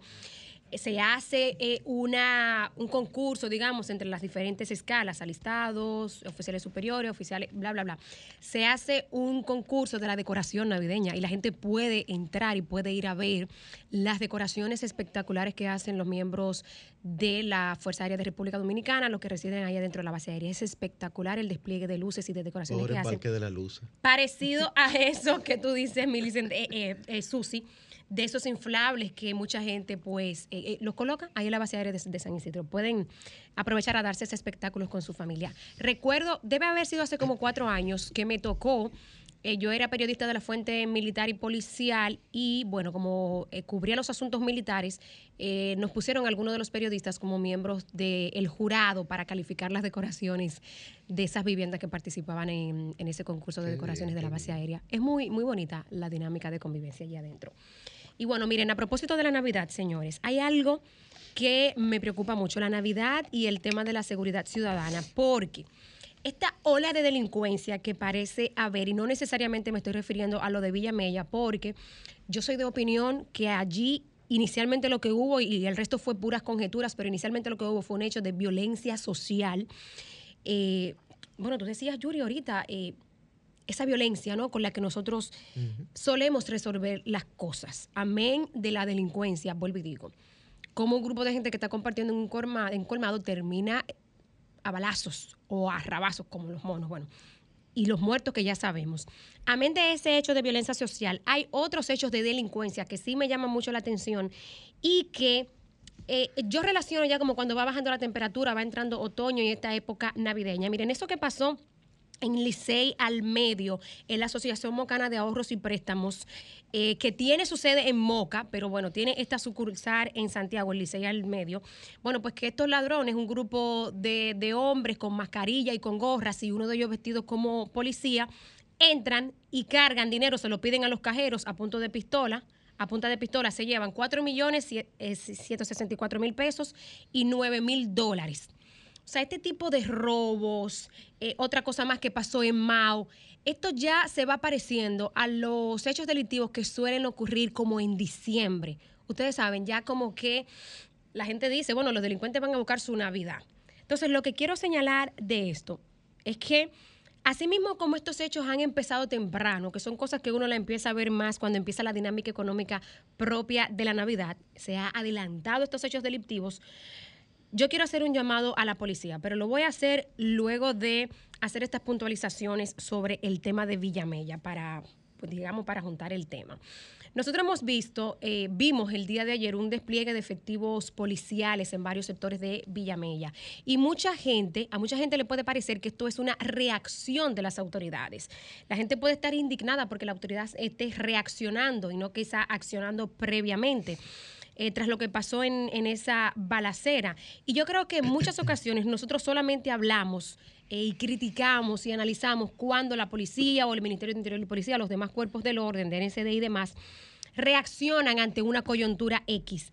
Pero a ninguno se nos ocurre pensar el trabajo que hacen las autoridades cuando no pasa nada, cuando decenas de dominicanos abren sus colmados, sus tiendas, sus establecimientos comerciales en los barrios sin problema, cuando los niños asisten a la escuela, cuando mujeres y hombres van y vuelven diario a sus trabajos sin que los asalten. Ahí ni se nos ocurre pensar que eso tiene que ver con el accionar de la policía o del Ministerio de Interior y Policía, con el patrullaje, a nadie se le ocurre pensar que la policía y Interior y Policía está haciendo bien su trabajo o que el programa Mi País Seguro está funcionando en los sectores donde se ha implementado y se ha reducido, digamos, la, ocurrencia de estos hechos. No, ahí, de eso no hablamos. Solamente genera opinión pública cuando la policía reacciona ante hechos como el de Villamella pero no genera noticia ni opinión. Cuando no está pasando nada, cuando la gente está viviendo más o menos bien en sectores en los que la cosa era caliente y ahora está tranquila. De eso nunca hablamos. Entonces, yo creo que hay que ser un poco más justos. Ciertamente hay momentos en los que como ahora toca reaccionar, pero yo sé eh, de fuente oficial del trabajo que está haciendo Interior y Policía en materia estratégica, del que no se habla, señores porque cuando la cosa está bien de eso no se habla, vuelvo y reitero, pero yo sé del trabajo que están eh, haciendo para que las cosas estén eh, en calma y el seguimiento que se les está dando en materia de interior, de interior y de seguridad ciudadana a algunos aspectos específicos y estratégicos. Eh, sobre el anuncio del ministro de Interior y Policía, de que a partir del 3 de noviembre se va a implementar el plan eh, Mi País Seguro en Villamella. Miren, yo creo que ahí lo que ha habido ha sido un tema de, digamos, de, de interpretación o de semiótica, si se quiere, porque... ¿Cómo fue que se dio este anuncio? Ya nosotros vimos, si ustedes se van a la prensa y la gente que vio los noticiarios ayer o en internet, la cantidad de policías que había en Villamella. Villamella está intervenido por las autoridades, está repleto los barrios donde la cosa está caliente luego de esas muertes, por las reacciones posteriores que puede haber. Lo que el ministro dijo es que el plan Mi País Seguro será a partir del 3 de noviembre pero no que la intervención de las autoridades va a esperar hasta esa fecha. Ahora, el plan eh, tiene una serie de aspectos y de elementos que desarrollan, que eso es lo que se pondrá en marcha, digamos, de manera eh, acelerada, si se quiere, van a intervenirlo lo están poniendo en la lista, en agenda, para que uno de los próximos municipios sea Santo Domingo Norte. Pero no significa que la policía no esté haciendo su trabajo ahora, en este momento, justo en este instante, mientras yo estoy hablando. ¿Mm? Ahora bien, que el plan per se, que nada tiene que ver con la situación que se desarrolla ahora, es un plan que ya venía desarrollando el Ministerio de Interior y Policía, que ahora lo lleven a Villamella, eso es lo que empieza el 3 de noviembre. O sea, que nos quede claro que no es que las autoridades van a aguantarse hasta ese momento o que los delincuentes tienen licencia para hacer lo que quieran hasta el 3 de noviembre. No, no, no, no, no. El plan con todo lo que conlleva de manera integral y 360, miren, hacia la vuelta, 360, incluyendo una serie de aspectos de manera integral. Eso es lo que inicia puntualmente el 3 de noviembre, pero la intervención de las autoridades ya está ahí. Entonces, eh, yo creo que hay que ser justos, eh, quizás un tema de comunicación, un tema de titulares, eh, ¿verdad? Como interpretamos las cosas. Pero a ser justos con, con ese aspecto. Miren, por último, el día de ayer eh, se conoció una resolución del Consejo de Seguridad de la ONU en el que se sanciona a Haití, por decirlo así, pero no es Haití como el país, sino a los individuos y entidades eh, que, digamos, estén financiando o promoviendo las actividades eh, vandálicas. Esta aprobación de esta primera resolución, digo primera porque ya se ha anunciado que probablemente haya otras que vayan en este mismo aspecto, fue aprobada a unanimidad por los 15 países que son miembros del, seguridad, del Consejo de Seguridad de la ONU. La propuesta fue llevada por México y por Estados Unidos, pero el hecho de que los 15 países que componen el Consejo de Seguridad hayan votado a unanimidad, dígase Albania, Brasil, China, Estados eh, Árabes Unidos, Estados Unidos de América, la Federación Rusia, Francia, Gabón, Ghana, India. Lo menciono para que vean, no, la, la, cantidad de países que fueron, que están inmersos en esta decisión. India, Irlanda, Kenia, México, Noruega y Reino Unido. El hecho de que fuera a unanimidad eh, nos da una buena señal, nos da una buena señal y ustedes dirán, bueno, ¿qué puede resolver una resolución del Consejo de Seguridad de la ONU? Pues bueno, lo que dispone esta resolución es el embargo de armas, congelación de activos y la prohibición de viajes a los principales actores que estén promoviendo la eh, digamos, los actos vandálicos. Y vamos a poner ahí, brevecito, para que lo vayan viendo mientras le comento, una entrevista que dio esta semana el ex canciller de Haití, Claude Joseph, en CNN. Ay, Dios mío, la verdad es que yo no sé qué hacer con ese individuo. O sea, él solo sabe hablar mal del primer ministro Ariel Henry y, andarse promoviendo por ahí como la gran estrella, cuando, en mi opinión particular y la de mucha gente que le da seguimiento a este tema, este tipo como muchos otros políticos, pudieran ser objeto de las sanciones que establece esta resolución de la ONU, porque sabemos, mucha gente lo dice con conocimiento de causa, que este individuo y otros políticos más pudieran ser los que están detrás, digamos, del patrocinio de estas bandas, porque se benefician de esta situación, se benefician de la inestabilidad y la situación que está enfrentando el gobierno de facto de Haití. Entonces, vaya, Claude José, promoviéndose todo sonriente en medios internacionales. ¿Mm? y alabando, digamos, esta resolución para disimular la cosa, cuando bien vuelvo y repito, pudiera ser eh, uno de los actores que sea eh, pues objeto de estas sanciones del Consejo de Seguridad de la ONU. El de los sábados.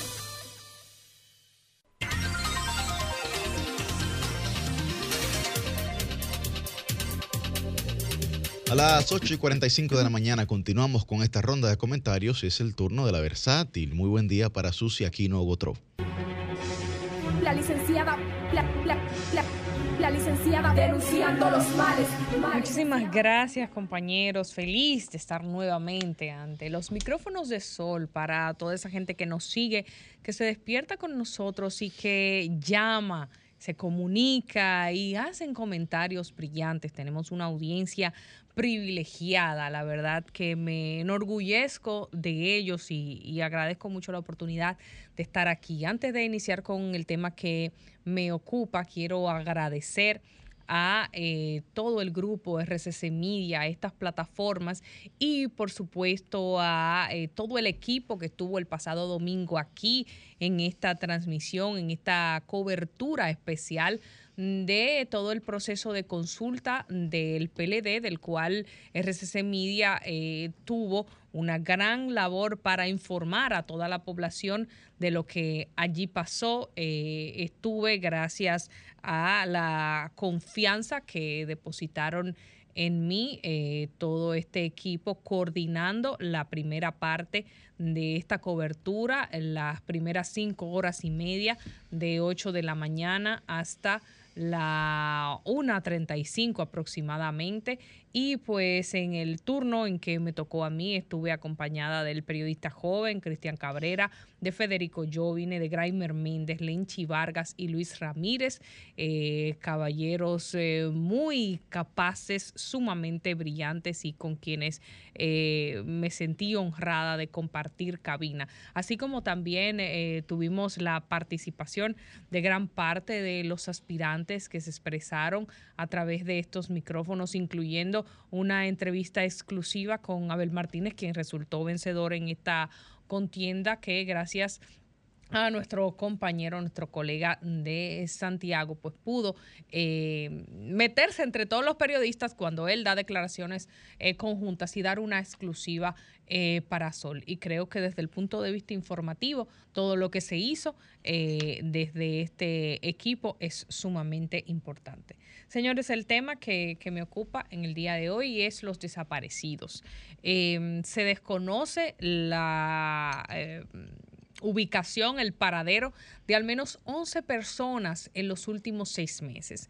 Así como también se realizó una vigilia de familiares de 126 desaparecidos eh, a nivel general, no en un periodo de tiempo específico, quienes estuvieron frente al Palacio Nacional demandando lo que necesitamos todos, demandando respuesta de las autoridades ante estos hechos. No podemos nosotros seguir normalizando eh, que personas simplemente no aparezcan más y la vida continúe como que eso no significa nada. Como que la presencia o ausencia de cada uno de nosotros en la vida de nuestros familiares no tiene ningún tipo de significado ni tiene ningún tipo de valor. Una sociedad donde desaparecen de manera contundente números de personas significativamente y nada pasa, tiene que revisarse. No puede ser que usted y que yo salgamos de nuestros hogares a trabajar, a lo que sea, hasta el que sale a fiestar. Todo el mundo tiene derecho de que se le preserve su integridad, de que no se pierdan por ahí y nada pase. Inclusive hasta las personas de las cuales se sospecha que tienen alguna condición y que pudieran haber atentado contra su propia vida, hasta estos casos no se pueden dejar en supuestos. Porque en, en las suposiciones puede pasar cualquier cosa, usted puede acertar como puede equivocarse. Y las familias necesitan algo que se llama clausura de un hecho. La incertidumbre que embarga a una persona que no tiene una respuesta concreta de algo. Es una situación que yo no se la deseo a nadie. A nadie. Porque usted estar en ascuas, como comentábamos sobre otro tema, eh, nosotros al principio del programa, es algo terrible. Mi abuelo Pedro Julio Gotró Díaz, que Dios lo tenga en su gloria, decía que el ser humano es tan particular y teme tanto a estar en un estado de desasosiego que si a usted lo acostumbran a darle un palo a las 12 del día, ya a las 11 y 50 usted está buscando que le den su palo para salir de eso. Y es así, porque es una conducta del ser humano. Entonces, usted estar expuesto a que desaparezca gente. ¿Qué panorama se vive en un país donde se normaliza esto y la gente vive con miedo?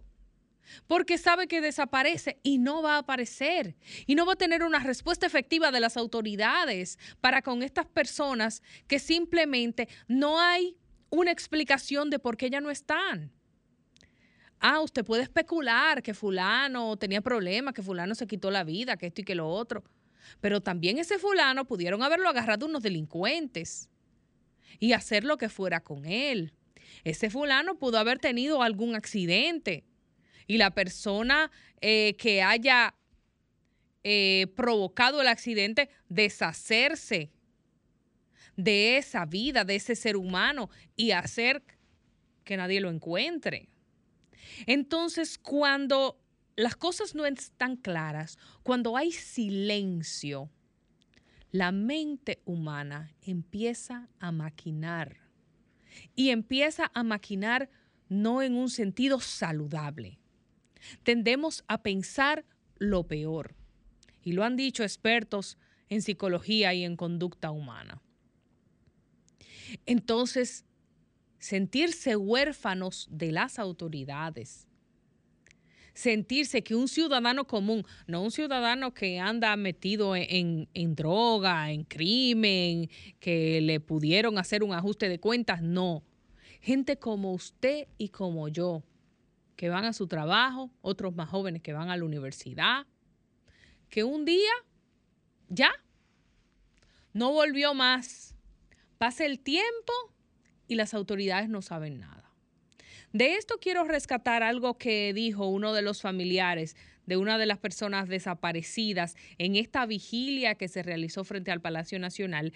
Y es que esta persona dijo que necesitan más recursos y eso solo sabe alguien que vive la situación y que tiene que acercarse a la institución del orden para reclamar, se entera de estos temas, hay que darle más recursos al Departamento de Desaparecidos de la Policía Nacional, porque cuenta con solo 10 agentes y estos obviamente no dan abasto para el país completo. Señala que eh, debiera crearse como funciona el Departamento de Antipandillas, que tiene presencia de manera regional, norte, sur y este del país, porque si alguien del Departamento de Desaparecidos tiene que investigar algo, y así lo señala la fuente, por ejemplo, en Ocoa, tiene que ir a Ocoa y volver para acá y estarse trasladando cada vez que se requiera. Así no puede funcionar una investigación. Así no puede dar la Policía Nacional respuesta.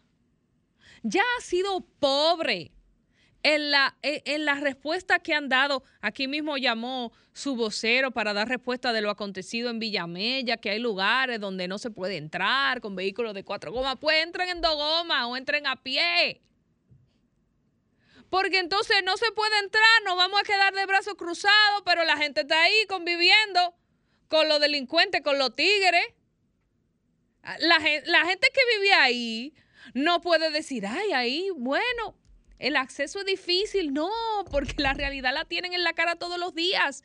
Así como los familiares de los desaparecidos y los desaparecidos tienen la realidad ahí todos los días, vivos o muertos. Algunos ya tal vez con la hierba alta, tal vez sin hierba, porque si no lo han enterrado, imagínese. Suena feo, pero es así. Cuando una gente no aparece, lo primero que uno piensa es que lo mataron o se murió. ¿Y cómo puede ser que no haya un sistema afinado para decirle a usted, mire, su familiar lo encontramos, lo estamos buscando, esto, esto y esto, una respuesta contundente del paradero de esa persona? Que usted tenga que quedarse por años en el limbo que ese departamento de desaparecidos tenga 10 empleados sin presencia en otras zonas del país. Creo que tenemos que revisar nuestras prioridades. Creo que la Policía Nacional tiene una ardua tarea. Estos temas no se estaban viendo de una manera tan creciente como últimamente. En los últimos seis meses, 11 personas desaparecidas. Si eso no le llama a alarma, no sé qué lo hará. Entonces es momento de hablar menos, de dar menos excusas, de ser más efectivos, de rendir en las posiciones y de dar respuesta. No podemos seguir viendo que se desaparezca gente y no pase nada.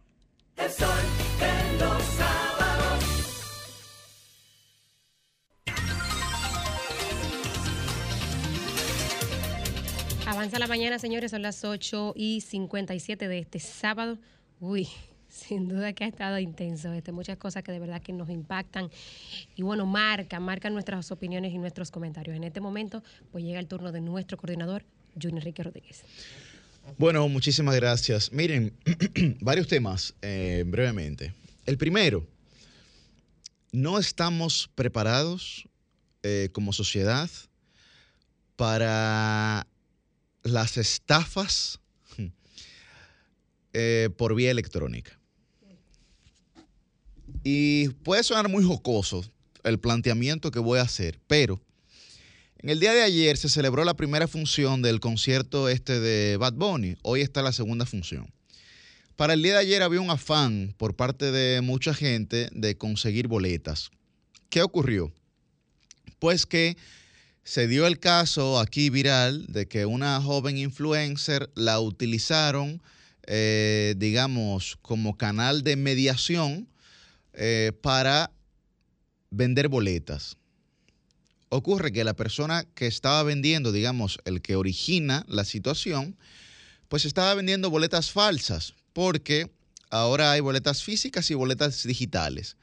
Esas boletas digitales, usted le toma una captura de pantalla, un screenshot, ¿verdad? Como se dice, y usted la reenvía a diversas personas.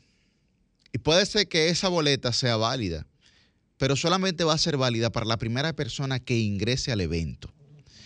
Ahora bien, está el caso también de que la boleta no sea válida en sentido general para nadie, ¿no? Y lo que usted esté haciendo sea una falsificación digital de esa boleta. Eso pasó, generó un poco de revuelo, pero miren lo que ocurrió en Perú.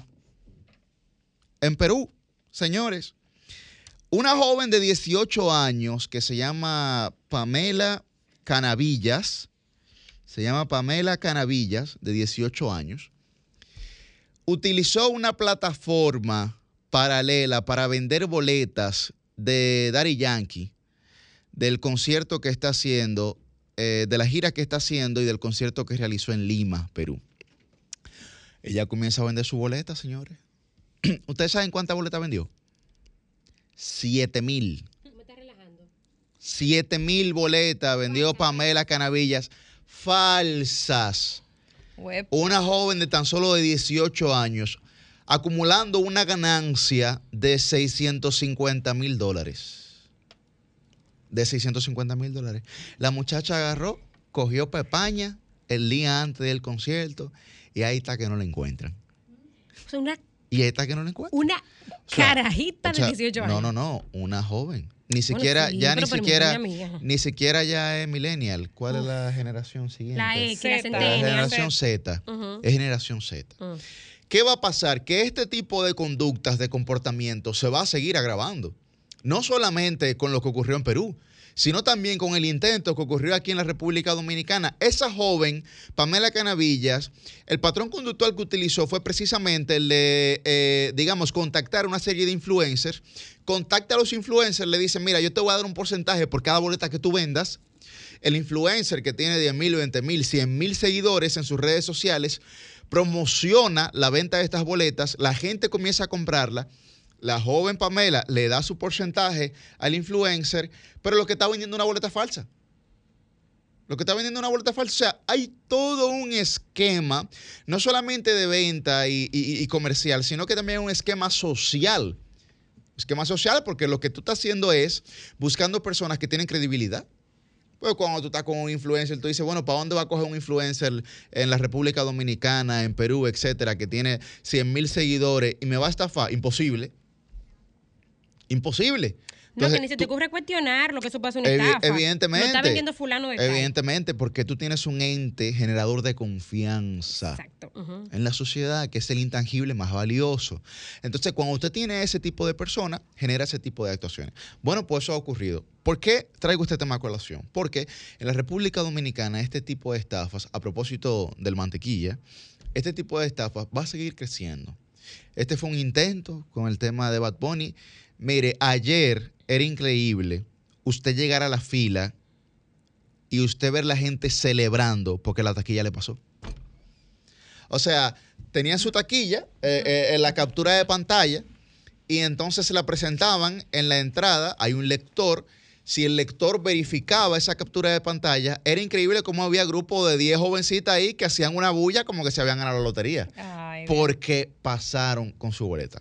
Entonces, ese tipo de cosas ya tendremos que ver porque hay una ausencia legal, hay un vacío legal.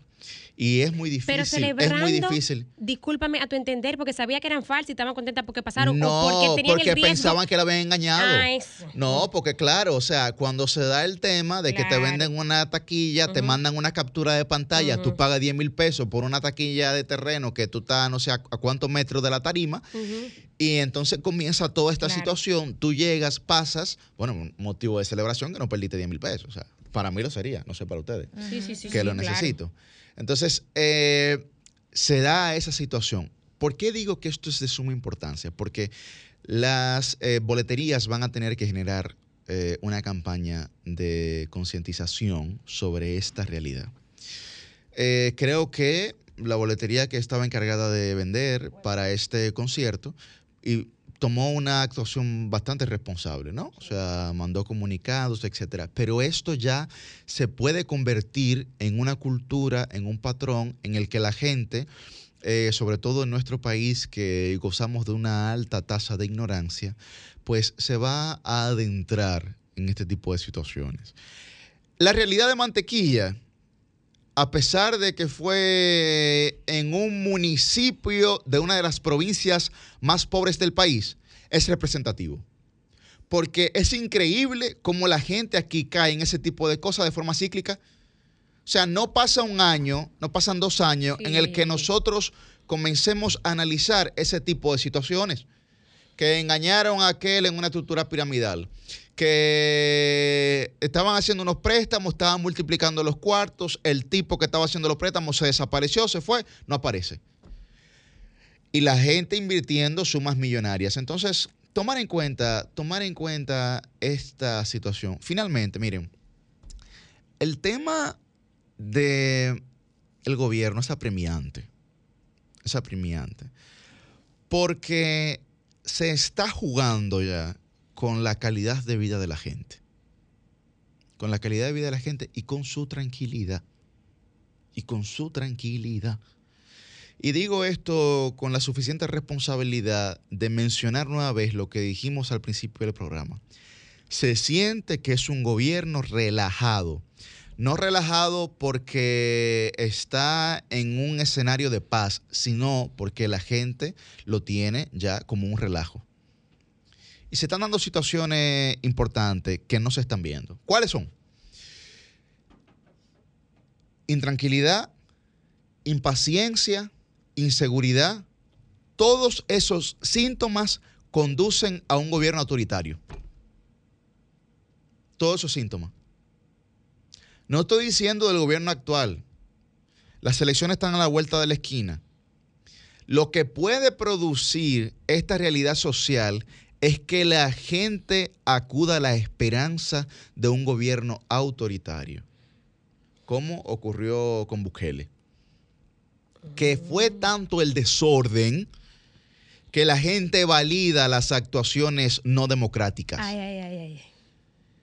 Es tanta la desorganización que la gente entiende inclusive como prudente que los gobiernos actúen no solamente en contra de las libertades, sino también en el desconocimiento de las actitudes democráticas.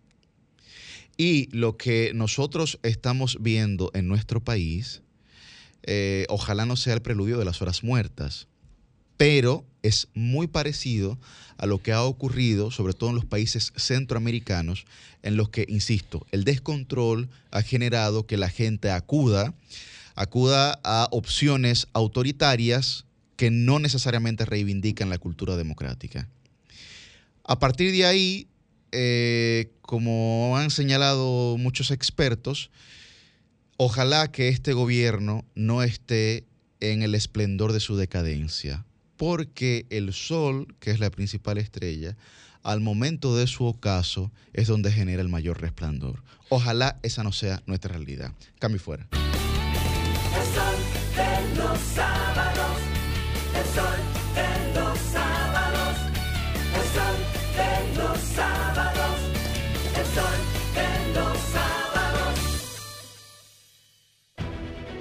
Sol 106.5, la más interactiva.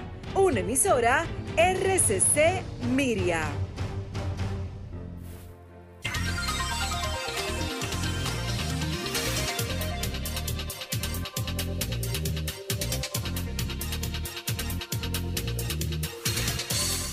Bueno, a las 9 y 11 de la mañana nos acompaña en nuestra entrevista central Rosario Espinal, que todo el mundo conoce de los afectos que yo siempre le he tenido. Y va a estar hablando. Inclúyeme ahí. Bueno, y va a estar hablando con nosotros eh, sobre la realidad política dominicana, que bien pues se vio marcada desde el pasado domingo por la consulta ciudadana del Partido de la Liberación Dominicana. Muy buen día, Rosario. Buenos días. Un gusto estar aquí porque venir a este programa rejuvenece. Ay, ay, ay, colágeno, gen- ¿verdad? A la Puro. gente de mi generación que tenemos que buscarle el lado a ustedes. Un shot de colágeno. Hasta nosotros a veces quisiéramos rejuvenecer, Sí, sí, sí, sí, sí. Estamos, hemos sido golpeados por la vida también, ¿verdad? Ay, no tanto, no tanto. Rosario, la realidad política dominicana, ahora mismo, digamos, el espectro en general que se visualiza. Eh, bueno, el que el que hay, digamos, porque cuando uno comienza a visualizar, comienza a hacer especulaciones y entonces siempre se vuelve complicado. Eh, porque la actividad política es una actividad humana y no uno intenta más o menos estimar, tener una idea, una proyección de lo que va a ocurrir, pero bueno, siempre es difícil. Eh, la situación, si uno ve la República Dominicana en el contexto mundial, vamos a ponerla ahí para relativizar la cosa. Eh, este país es bastante estable, bastante estable. Eh, en el contexto regional, incluso si hablando Sí. de América Latina y el Caribe, este país es sumamente estable. A unos podrá no gustarle, a otros podrá gustarle, pero esa es la realidad y eso impacta en el accionar político y en, y en las proyecciones políticas que se pueda hacer. Por ejemplo, eh, uno vio la consulta del, del PLD y yo no voy a entrar en detalle porque no los conozco, lo que pasó ahí adentro ni, ni nada, no, no tengo esos detalles, pero simplemente viendo desde fuera eh, lo que pasó, eh, uno dice, bueno, ahí están los actores políticos reposicionándose. O sea, el PLD reposicionándose cuando sale del poder en el 2020, bastante maltratado. Eh, y en América Latina, eh, si uno va a los años 80, la década de 1980, cuando iniciaron los procesos de democratización, y, y lo compara con el presente, prácticamente no quedan sistemas de partidos que existían en ese momento. O sea, que existían hace 40 años.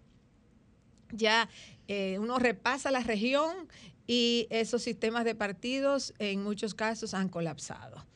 En la República Dominicana, mal que bien, el sistema de partidos sigue coleteando ahí y, y como decía, a mí, a mí hay- hace 25 años que me hacen la misma pregunta, ¿y cuándo va a surgir algo diferente a la partidocracia? Y yo tengo esa misma cantidad de años diciendo, bueno, todavía yo no lo vislumbro, porque para que eso ocurra tiene que colapsar lo que hay. Es cuando colapsa el sistema de partidos eh, que surgen esas alternativas, que pueden ser mejores o peores. No voy a entrar a calificar eso. Pero, pero lo que el, el sistema político dominicano muestra es su capacidad de reestructurarse, de sí ha experimentado mutaciones, sin duda. Por ejemplo, el Partido Reformista fue un partido importantísimo en los años 60, 70, 80, hasta la década del 90. A partir del 96, ya con la desaparición de Balaguer, pues comienza a desaparecer también hasta llegar al 2020, donde saca 1.80% solamente de los votos. O sea que ahí, ahí sí hay un partido desplazado, pero su electorado lo captó el, el PLD y por eso el PLD subió electoralmente, porque en cierta medida Balaguer transfiere con su accionar al PLD eh, una parte importantísima de su electorado. O sea que ha habido algunos cambios, algunas mutaciones en el sistema de partido, pero el sistema de partido en sí no ha colapsado. Y eso le da una gran estabilidad a la política dominicana. Susi. Rosario, eh, ¿qué podemos nosotros eh, pensar en República Dominicana en cuanto a cómo se encuentran los partidos en su realidad actual? Porque eh, algunas personas dicen, y yo coincido, de que en el momento en el que nos encontramos hoy, ningún partido gana solo las próximas elecciones. Ni siquiera el partido de gobierno, aún teniendo la fuerza de, estar en el Estado, por diferentes desaciertos que, que se han presentado y el hartazgo de la gente. ¿Se ve algún acercamiento eh, entre los partidos de cara a las elecciones o es todavía muy temprano? Sí, es muy temprano. Sí, es muy temprano. Eh, y, y, o sea, decir en este momento que nadie gana solo me parece arriesgado. Eh, porque si uno lo ve desde el punto de vista partidario propiamente, bueno, quizás es verdad. Pero también en, en ese tipo de proyección hay que ver el, el, comportamiento electoral, porque a fin de cuentas son los votantes los que van demarcando el sistema partidario. O sea, eh, cuando en, en la estructuración de un sistema partidario inciden diferentes factores. Incide la capacidad que tienen los partidos de estructurarse, de permanecer en el tiempo, de llegar al poder de vez en cuando, no siempre van a estar en el poder. Eh, o sea, todo lo que tiene que ver, digamos, con la estructuración interna de los partidos. El otro aspecto que impacta el sistema de partidos es la legislación, la legislación electoral, la legislación de partidos. Hay legislaciones que favorecen más la estabilidad que otras. Entonces, ese es el otro aspecto. Y el, y el tercer aspecto importantísimo es el comportamiento electoral. Cómo, cómo, cómo, se comporta el, los votantes, cómo se comportan los votantes. Entonces, los votantes dominicanos han demostrado, no me lo invento yo, ahí están los números, han demostrado que prefieren resolver en primera vuelta quién va a ser gobierno. Eh, solamente desde que se estableció la segunda vuelta en el 1994, solo una vez, en el 1996, hubo doble vuelta más nunca ha habido doble vuelta. Entonces, eh, los partidos en, en, sus estrategias tienen que tomar en cuenta eh, esos factores. Eh, y uno cuando hace proyección, yo recuerdo que en noviembre del 2019 yo dije que era poco probable que hubiera segunda vuelta. Mm. Recuerdo que me acabaron en las redes, que yo me enteré de refilón porque yo no estoy en Twitter. Entonces, eh, yo decía, pero yo no sé por qué se alarman tanto, porque yo no he dicho nada del otro mundo, yo me estoy apoyando en lo que es la, la conducta electoral claro, de los dominicanos que, que, prefieren eso. Eh, y como ejemplo, solo en el 96 hubo segunda vuelta. Entonces, el, el, lo que los partidos hoy en día tienen que reflexionar es eh, cuál es su fortaleza interna, cuáles son las metas que se tienen que establecer para ir avanzando, cada uno de ellos, ver dónde están posicionados, digamos, en la segunda mitad del 2023, porque ya en la segunda mitad del 2023 comienza a perfilarse mejor hacia dónde van los partidos, hacia dónde, por dónde están las preferencias electorales. Entonces, trabajar fuerte cada quien desde su punto. Y, y la política eh, eh, eh, es compleja porque es muy desigual. O sea, los que están en el gobierno tienen ciertas ventajas y desventajas, los que están en la oposición tienen ciertas ventajas y desventajas. Pero el reto de los partidos ahora mismo es fortalecerse, crecer para ver dónde están colocados en la segunda mitad del 2023. Y ahí es posible comenzar a tener una panorámica un poco más clara, porque nunca se sabe hasta el día de las elecciones pero una panorámica un poquitico más clara de qué va a pasar en el 2024. Rosario, particularmente a mí debo decir que me sorprendieron los resultados de la consulta del PLD. Eh, ¿A usted qué impresión le da esos resultados finales? Digo, con que incluso Francisco Domínguez Brito estuviera ligeramente por encima de, de, Margarita, con todo lo que al menos en la percepción y en los medios, eh, todo, todo, el empuje y el buen trabajo que se le veía a Margarita Cedeño. ¿Usted qué, qué opina de esos resultados finales de esa consulta? Y sobre todo, perdón, agregar ahí, que se tenía a Domínguez Rito, lo veían como con ninguna posibilidad de Incluso quedar en un tercero muy encuestas, lejano. digamos, importantes.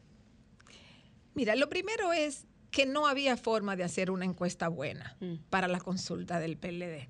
¿Por qué?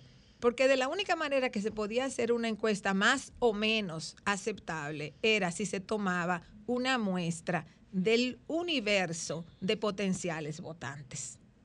O sea, si tú tomabas una muestra de la población en general, eso no, porque no había, no iba a participar una muestra de la población. ¿Quién iba a participar en esa consulta?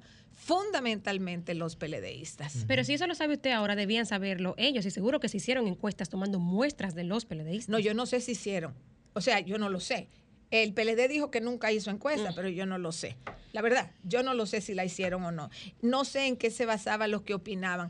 Eh, yo por eso, yo nunca opiné al respecto, porque yo dije, no hay forma de hacer encuestas creíbles, que es lo único que uno más o menos tiene. Bueno, tú te puedes llevar de observaciones, de cómo la gente habla de un candidato o candidata, eh, tú- te puedes llevar de otras cosas, pero, pero vamos a decir, lo más eh, empírico y fuerte que uno tiene serían las encuestas. Y no había forma, por lo menos las encuestas que se de las que se hablaban, sí se hacían por, por redes, sí se hacían con muestra nacional, eh, eran Mm. difíciles. Entonces, bueno, había que esperar. Entonces, eh, como no había una buena encuesta, digo yo, porque no había que yo conozca, puede que lo hubiera, pero yo no lo sé.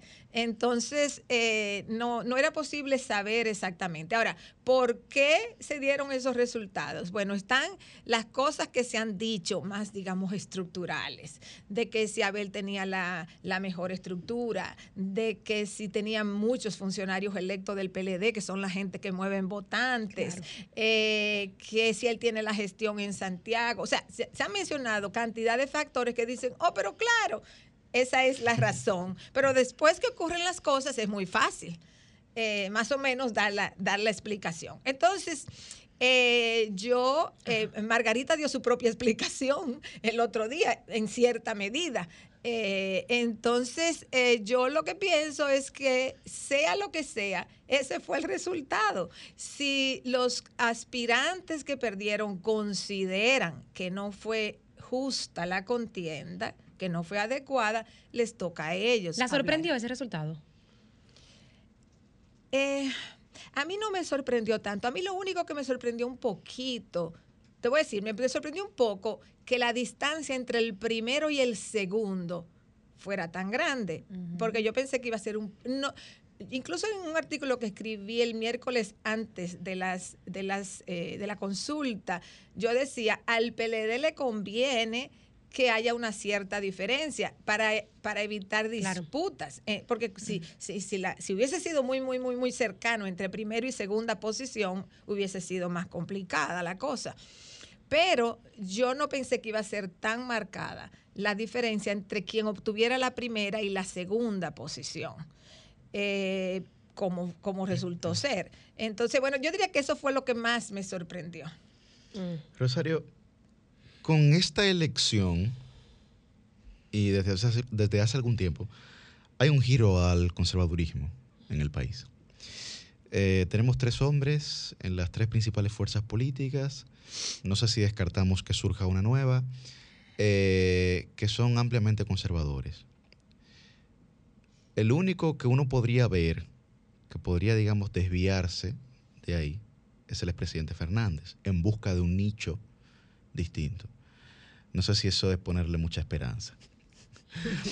Eh, ¿Cuál, cuál, sería, ¿Cuál sería su visión de cara, de cara al 2024 con estos tres conservadores? ¿Verdad? Eh, y pensando en que en el 2024 tendremos 800 mil nuevos votantes jóvenes de generación Z, que yo digo que es la generación que no admite ningún tipo de discriminación. ¿Cómo puede eso, digamos, plantearse en el escenario político? Bueno, la bandeja electoral del 2024, vista como está ahora mismo, más o menos, configurada, es eh, realmente una bandeja, como tú dices, muy conservadora. El problema, eso tiene varios problemas. O sea, un problema es que el conservadurismo es resistente a y opuesto a derechos, a derechos humanos, a derechos sociales. Ay, hace falta Milicen aquí. Entonces, cuando tú no tienes diferenciación, eh, lo que tú haces es fortalecer eh, el- las tendencias en la gente a resistirse a los cambios y a los derechos. Incluso puedes usar un tema, pero se va a extrapolar a otros temas. Entonces, eso es complicado porque la sociedad dominicana... Eso, eso puede abrir la puerta a una lucha ideológica por primera vez en nuestro país. Es que si todos son iguales prácticamente, es muy difícil que se hable de la lucha ideológica entre candidatos. Porque lo que los candidatos... O sea, los con fuerzas candidatos- alternativas los- lo, que pasa es que ya lo- los, los- vamos a decir, los tres partidos principales, o sea, PRM, PLD, Fuerza del Pueblo, eh, en, en términos de que han aglutinado bloques electorales importantes, ya tienen sus supuestos candidatos, por lo menos no tan proclamados, pero se supone quiénes son. Eh, entonces, esos, eh, ¿qué es lo que ellos van a hacer? Y eso es preocupante. Ellos van a pelear eh, eh, a ver quién va a ser más conservador entre ellos. Vaya. Si aquí se da una, unas elecciones donde están peleando a ver quién es, quién es el más conservador de ellos, entonces eh, van a ocurrir dos cosas. Por un lado, mucha gente que ni siquiera es tan conservadora va a ser arrastrada porque se involucra en los procesos electorales a esas agendas conservadoras. Y otro segmento va a decir, a mí no me gusta nada de eso. Y lo que va a hacer es aislarse del proceso electoral, podría abstenerse. Tenemos una, un signo de interrogación electoral. Eh, la tendencia a la abstención en la República Dominicana por muchos años rondaba el 30%, que es aceptable porque una parte del electorado vive fuera y está registrado aquí. Entonces, un en un 30% no, eh, no era nada del otro mundo. O sea, bien, como, como nivel de abstención. En las elecciones del 2020, la abstención fue un 44%, o sea, aumentó un 14%. Vamos a asignarle el 14% a la pandemia. ¿Por qué? Porque en realidad no se ha hecho ningún estudio para saber por qué ese 14% no votó. No Aún con la agitación que había. aún con unas elecciones tan, eh, eh, digamos, eh, eh, con un conflicto tan fuerte que se gestó en torno a la selección y con la motivación que había del cambio. Sin embargo, un 14% más que lo normal se abstuvo de participar. Como digo, no hay un estudio, lamentablemente, que fuera a determinar por qué no votó ese 14%. Entonces no sabemos. Por eso yo digo, ok, vamos a asignárselo a la pandemia. Las elecciones del 2024 nos va a dar una idea de si fue simplemente producto de la pandemia o si hay otros elementos ahí, en función de cuál sea el nivel de abstención en el 2024. Entonces, el punto está volviendo a la pregunta en que prácticamente el dial electoral, como yo le llamo, está copado. La posibilidad de que a estas alturas surja algo diferente con fuerza, siempre todo es posible, pero la posibilidad es muy pequeña. ¿Por qué? Porque ya el dial electoral está copado por estos tres partidos. Entonces, eh, ahí vamos a ver finalmente qué es lo que se va a dar, cómo se van a ir articulando esas fuerzas y tienen que tener cuidado esas fuerzas, porque la política es una lucha de poder, pero necesita ciertas ideas. Entonces, si tú estás diciendo más o menos lo mismo o lo mueves todo en una sola dirección, tú vas a alienar mucha gente en el proceso, aunque tú logres mover gente, más gente a tu lado, como quiera, hay un segmento que tú no la vas a poder mover totalmente al conservadurismo. Eso abriría entonces eh, temas hacia futuro post 2024. En ese sentido, ¿Qué podemos esperar en cuanto a las garantías de derechos de parte a la oferta, eh, eh, en relación a la oferta electoral? Usted señala que va a haber una competencia eh, o podría haber una competencia de quién sería el más conservador. En ese sentido, el presidente de la República que estaría optando por una reelección, le ha quedado muy mal a muchos sectores que abogaban que se le garantizaran ciertos derechos. El presidente hizo promesas en campaña, promesas puestas incluso en su programa de gobierno, como el caso de las tres causales, en las cuales eh, no ha querido asumir de una manera clara este tema con la responsabilidad que caracteriza una promesa de campaña. Hemos visto que se ha desligado, ha dicho, ha dicho que está de acuerdo, pero que no eh, va a influir. Sin embargo, para otros temas, él sí ejerce su liderazgo para pedir a los legisladores que aprueben tal o cual cosa. Entonces, ¿Cómo puede abordarse ese tema de las garantías de derechos en esta campaña electoral? ¿Estaría totalmente ausente? Eh, porque el panorama que veo, por lo menos desde las redes sociales, es que muchas personas se sienten, como usted señalaba anteriormente, sin ninguna motivación de elegir a nadie de la oferta actual para la próxima contienda. ¿Y, y cómo se va, Rosario, cómo se va a vincular esa realidad, no solamente en lo presidencial, sino también en el Congreso de la República?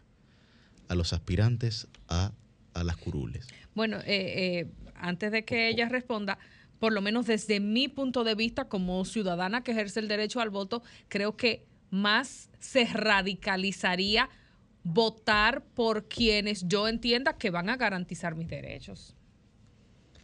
Eh, Hay que ver qué porcentaje va a ser eso de la población. Perdón, bueno. Hay que ver qué porcentaje de la población va a ser ese- No, claro. va a tener ese criterio.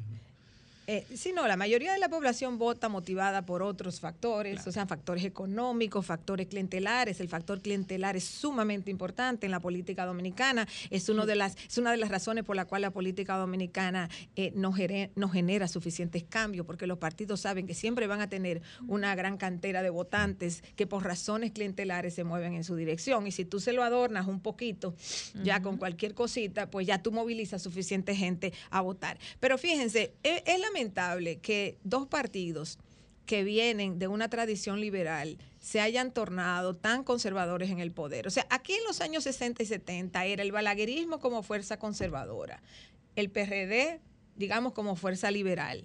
Eh, luego entró el PLD en acción cuando fue creciendo electoralmente. Eh, lamentablemente llega al poder con una alianza con Balaguer, o sea, llega marcado ya con una alianza conservadora. De todas maneras, eh, desde el poder, porque tuvo mucho poder, sobre todo desde el 2004 en adelante, eh, pudo haber impregnado la política dominicana de mayor liberalismo y no lo hizo. Entonces, el PRD tampoco, ahora PRM, porque el PRM simplemente fue que la mayor parte del PRD se fue al PRM. O sea, eso, eso es simplemente lo que ocurrió. Entonces, eh, eh, ver que el PLD y que el PRD, PRM, fracasaron desde el poder en impulsar agendas transformadoras, tanto de índole económica, porque no son solamente, de, de- digamos, de, de- de- de derechos eh, de nueva generación, como dicen, pero también de derechos económicos, de gestar una sociedad con menos desigualdad. El- los gobiernos se han enfocado en, bueno, celebrar que hay crecimiento económico. Ok, ellos se- se- eh, celebran que hay crecimiento económico. Ahora, eh, y hacer obras públicas. O sea, la, la- la gestión gubernamental de todas estas décadas, digamos que se supone iban a ser un periodo de transición democrática, de fortalecimiento institucional, de garantías de derechos, se han ido básicamente en gobiernos celebrando que la economía dominicana crece y en los gobiernos haciendo obras públicas y manteniendo clientelas de empleo en el Estado a todos los niveles, no solamente el gobierno central, gobiernos municipales, eh, o sea, a todos los niveles. Entonces, la, la política dominicana se ha estructurado así. O sea, es una estructuración que le ha sido rentable a los partidos porque le ha dado estabilidad, porque simplemente es una rotación de clientela. Al PLD, como gobernó tanto tiempo, pudo gestar una clientela más fuerte porque gobernó mucho tiempo. Pero lo mismo ha ocurrido con los otros partidos. Entonces, eh, ¿qué, ¿qué puede ocurrir? Bueno, en la medida en que no se garantizan derechos y se golpean derechos, entonces eventualmente las sociedades podrían rebelarse. ¿Cuál es el problema en la República Dominicana? Que la República Dominicana tiene una expectativa y una realidad migratoria muy grande. Entonces la gente cuando no está bien por razones económicas Mm. o por razones culturales Ay, o por lo que sea, encuentra la forma de irse. Abur. Porque la República Dominicana es el país número uno en el mundo que recibe visa de inmigrante para ir a Estados Unidos. Eh, por, hay razones que explican eso. Proporcionalmente, claro. Eh, bueno, proporcional a su población, claro está. Eh, entonces, la expectativa migratoria de mucha gente, porque mucha gente migra. Por ejemplo, hay una migración ahora de clase media, clase media alta, que no es por pobreza.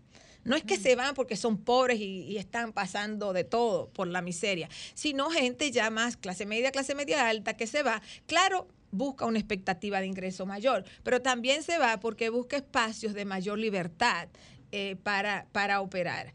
Entonces, la República Dominicana tiene que reflexionar sobre eso y los políticos tienen que reflexionar sobre eso porque eh, hemos entrado en una nueva etapa. La República Dominicana vivió eh, en el post-trujillismo, las primeras décadas del post-trujillismo, tuvo liderazgos políticos muy fuertes, pero muy formados.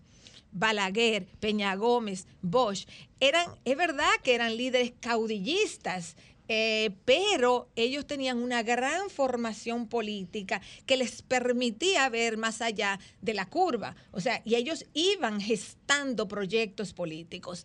La capacidad ya de los partidos políticos de gestar nuevas ideas, de impregnar sus partidos y la sociedad dominicana de ideas de renovación, eso murió. O sea, no hay en ningún Vaya. partido ahora mismo un liderazgo con una formación y con una visión que empuje la sociedad dominicana. Hay competidores por llegar al poder.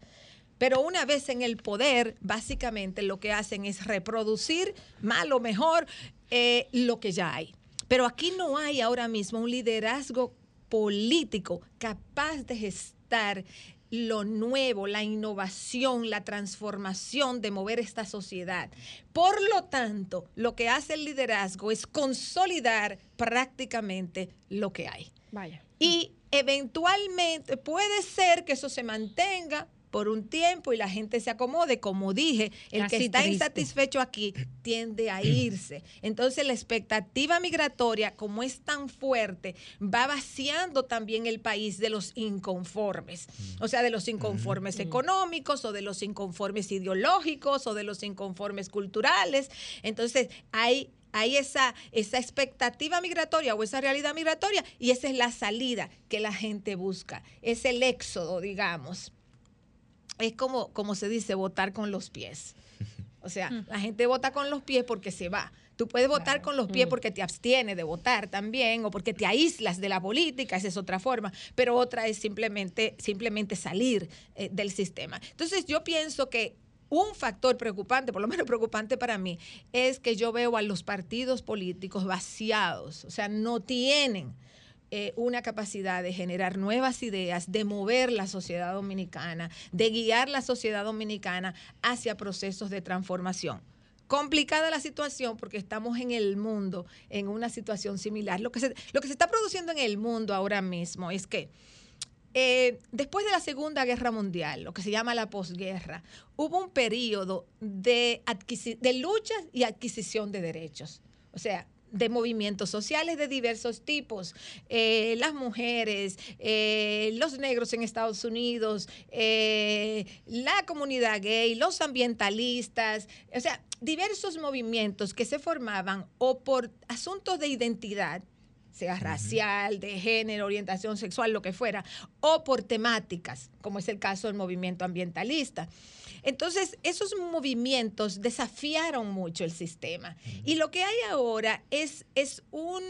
Es, es una vuelta, y eso se da siempre, es una vuelta del conservadurismo para frenar los derechos que se fueron eh, instaurando en la década del 60, 70, 80 por los grandes movimientos sociales que definieron las sociedades modernas eh, en, la, en la posguerra. Entonces, estamos viendo ahora este ciclo, digamos, de conservadurismo. Lo vimos primero a nivel económico, porque el conservadurismo fue primero a nivel económico, y luego lo hemos visto ahora a nivel de restricción de derechos. Y esa es la pugna que hay a nivel, a nivel mundial, sobre todo en los países llamados occidentales. Y nosotras, eh, nosotros en República Dominicana estamos influenciados más por las sociedades occidentales, que es donde se ha dado la mayor parte eh, de los cambios. Dos últimas preguntas, Rosario. Valorando lo que usted ha dicho, como un proceso dialéctico, ¿en qué etapa, en qué etapa estaríamos? Como un En- proceso En la República en Dominicana. la República Dominicana con este tema del conservadurismo. ¿Estaríamos en la tesis, en la antítesis o ya estaríamos en la síntesis? ¿no? Eh, En la antítesis. eh, en la antítesis, ¿verdad? Eh, y segundo, es un tema que creo que del que todo el mundo habla y del que si no existiera, algunos políticos no tuvieran de qué hablar. El tema haitiano. ¿Cómo va a influenciar eso o cómo usted cree que va a influenciar eso en las próximas generaciones que no le prestan ya tanta atención a esa realidad? Bueno, yo pienso que el tema haitiano va a ser central porque es que Luis Abinader ya lo escogió y lo ha estado eh, utilizando. Eh, el tema, o sea, la realidad de Haití indiscutiblemente afecta a la República Dominicana. Y a ver, para ponerle la cereza al pastel. Y, y- y- y- Haití tiene una situación difícil, eso afecta a la República Dominicana. La República Dominicana puede hacer poco al respecto, por diversas razones. Eh, lo que pudo haber hecho no lo hizo hace tiempo, o sea, en momentos de estabilidad debió lograrse establecer una línea de comunicación económica más fluida, más legal. O sea, esas cosas no se hicieron en el momento en que pudieron hacerse. Ya la, Interlocutores válidos. ya la situación en Haití ahora mismo está en una situación muy, muy delicada, prácticamente sin un gobierno funcional. Pero bueno, esa realidad sin duda afecta a la República Dominicana. Ahora bien, ¿cuál es la pregunta central que tiene que hacerse la República Dominicana o que tenemos que hacernos los dominicanos? Es la siguiente. ¿Por qué por tantas décadas los gobiernos dominicanos permitieron la migración indocumentada? Y la segunda, ¿por qué tantos empresarios, sector agrícola, construcción e incluso ahora en otras áreas también, se emplean a los inmigrantes indocumentados? Una vez un país acepta o permite una migración indocumentada, la emplea y se establecen en sus países, no puede de la, o sea, no puede ahora querer decir se van todos, porque primero hay una dependencia, o sea, la economía dominicana tiene una adicción, que yo le digo adicción porque es más que dependencia, a la mano de obra barata. Entonces la mano de obra barata le es muy rentable a los empresarios eh, y a mucha gente. Eh, Hoy en día hay incluso personas del servicio doméstico, guardianes de edificios, etcétera. Entonces, muchos de los trabajos que ya los dominicanos no hacen, no porque los dominicanos sean haraganes, porque ese no es el asunto, es que los dominicanos salieron del campo. Es que los dominicanos o se vinieron a la ciudad o se fueron al exterior. Entonces, la mano de obra haitiana es la que ha ido reemplazando a la, migra- a la gran migración dominicana de, de unos dos millones de personas que se fueron del país. Entonces el campo se vació, los empresarios no se mecanizaron, no quieren pagar altos, o sea, mejores salarios, entonces la mano de obra indocumentada es la que le ofrece eso. Para ellos mantener una mano de obra indocumentada es muy rentable, porque al indocumentado tú no le pagas, no tienes que pagar prestaciones, te- o sea, el costo te baja. Entonces, esa es la razón por la cual están los haitianos aquí. O sea, una en la frontera no hay guardias ni militares de Estados Unidos, ni de Francia, ni de Canadá, obligando a la República Dominicana a que deje pasar los haitianos. Entonces, no es la comunidad internacional que ha obligado a la República Dominicana a hacerse cargo de ese problema, sino que la República Dominicana permitió que llegara esta migración, emplea a estos migrantes. ¿Y qué ha hecho la República Dominicana en años recientes? Limitar legalmente la posibilidad de que esas personas adquieran un estatus legal. O sea que tú tienes una masa migratoria grande, indocumentada, que los y además los inmigrantes tienden a ser jóvenes, se reproducen, tú tienes una cantidad de niños naciendo aquí, no porque cruzaron en un autobús a un hospital las madres, no, porque viven aquí, eh, quedan embarazadas las mujeres aquí, paren aquí, siguen viviendo aquí. Entonces aquí hay una población creciente de niños nacidos aquí que no tienen mecanismo legal de nunca en su vida ser dominicanos. Esta sociedad está produciendo no solamente la población migrante que ha permitido, sino también, eh, como es una población indocumentada, que sus hijos sean indocumentados para el resto de sus vidas.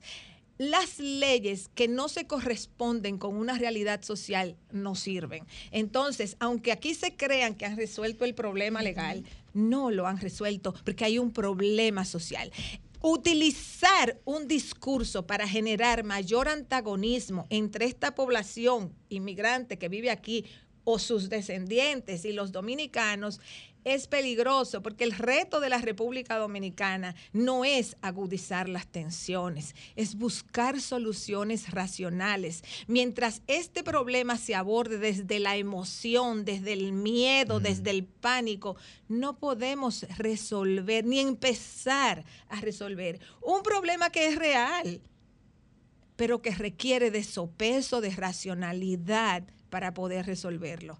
Ojalá que no se dé lo que se vislumbra, que es una agudización de la retórica sobre este tema para agitar más a los dominicanos. Bueno, profundamente aleccionadora la entrevista del día de hoy con Rosario Espinal. La productora solamente se pasa la mano sobre el antebrazo porque es lo que cualquier persona humana tendría como reacción natural. Muchísimas gracias. Pasarse la pomada ante, esto- ante esos temas eh, que son difíciles pero necesarios de tocar. Claro, y que es mucho más fácil eh, tomarlo simplemente como un tema de agitación y lucir bien y que, te, y que te apoyen y que te aplaudan, pero hay que decir las verdades. Y yo creo que todos los dominicanos, dominicanas, que tengamos conciencia, que tengamos conciencia social, que valoremos los derechos, tenemos que mirar esto dentro de ese concepto eh, eh, y dentro de ese marco. O sea, yo, no es, yo nunca he estado a favor de la migración indocumentada, nunca. O sea, yo creo que la migración indocumentada es uno de los graves problemas del mundo porque el país que lo permite está generando un serio problema dentro de sus fronteras. O sea, yo no estoy a favor de la, población, de, la, de la migración indocumentada, pero los responsables de la migración indocumentada en República Dominicana son los gobiernos dominicanos y los empresarios que los emplean. Cambio y fuera. El sol de los sábados. Sol 106.5, la más interactiva. Una emisora RCC Miria. 106.5. El sol de los sábados.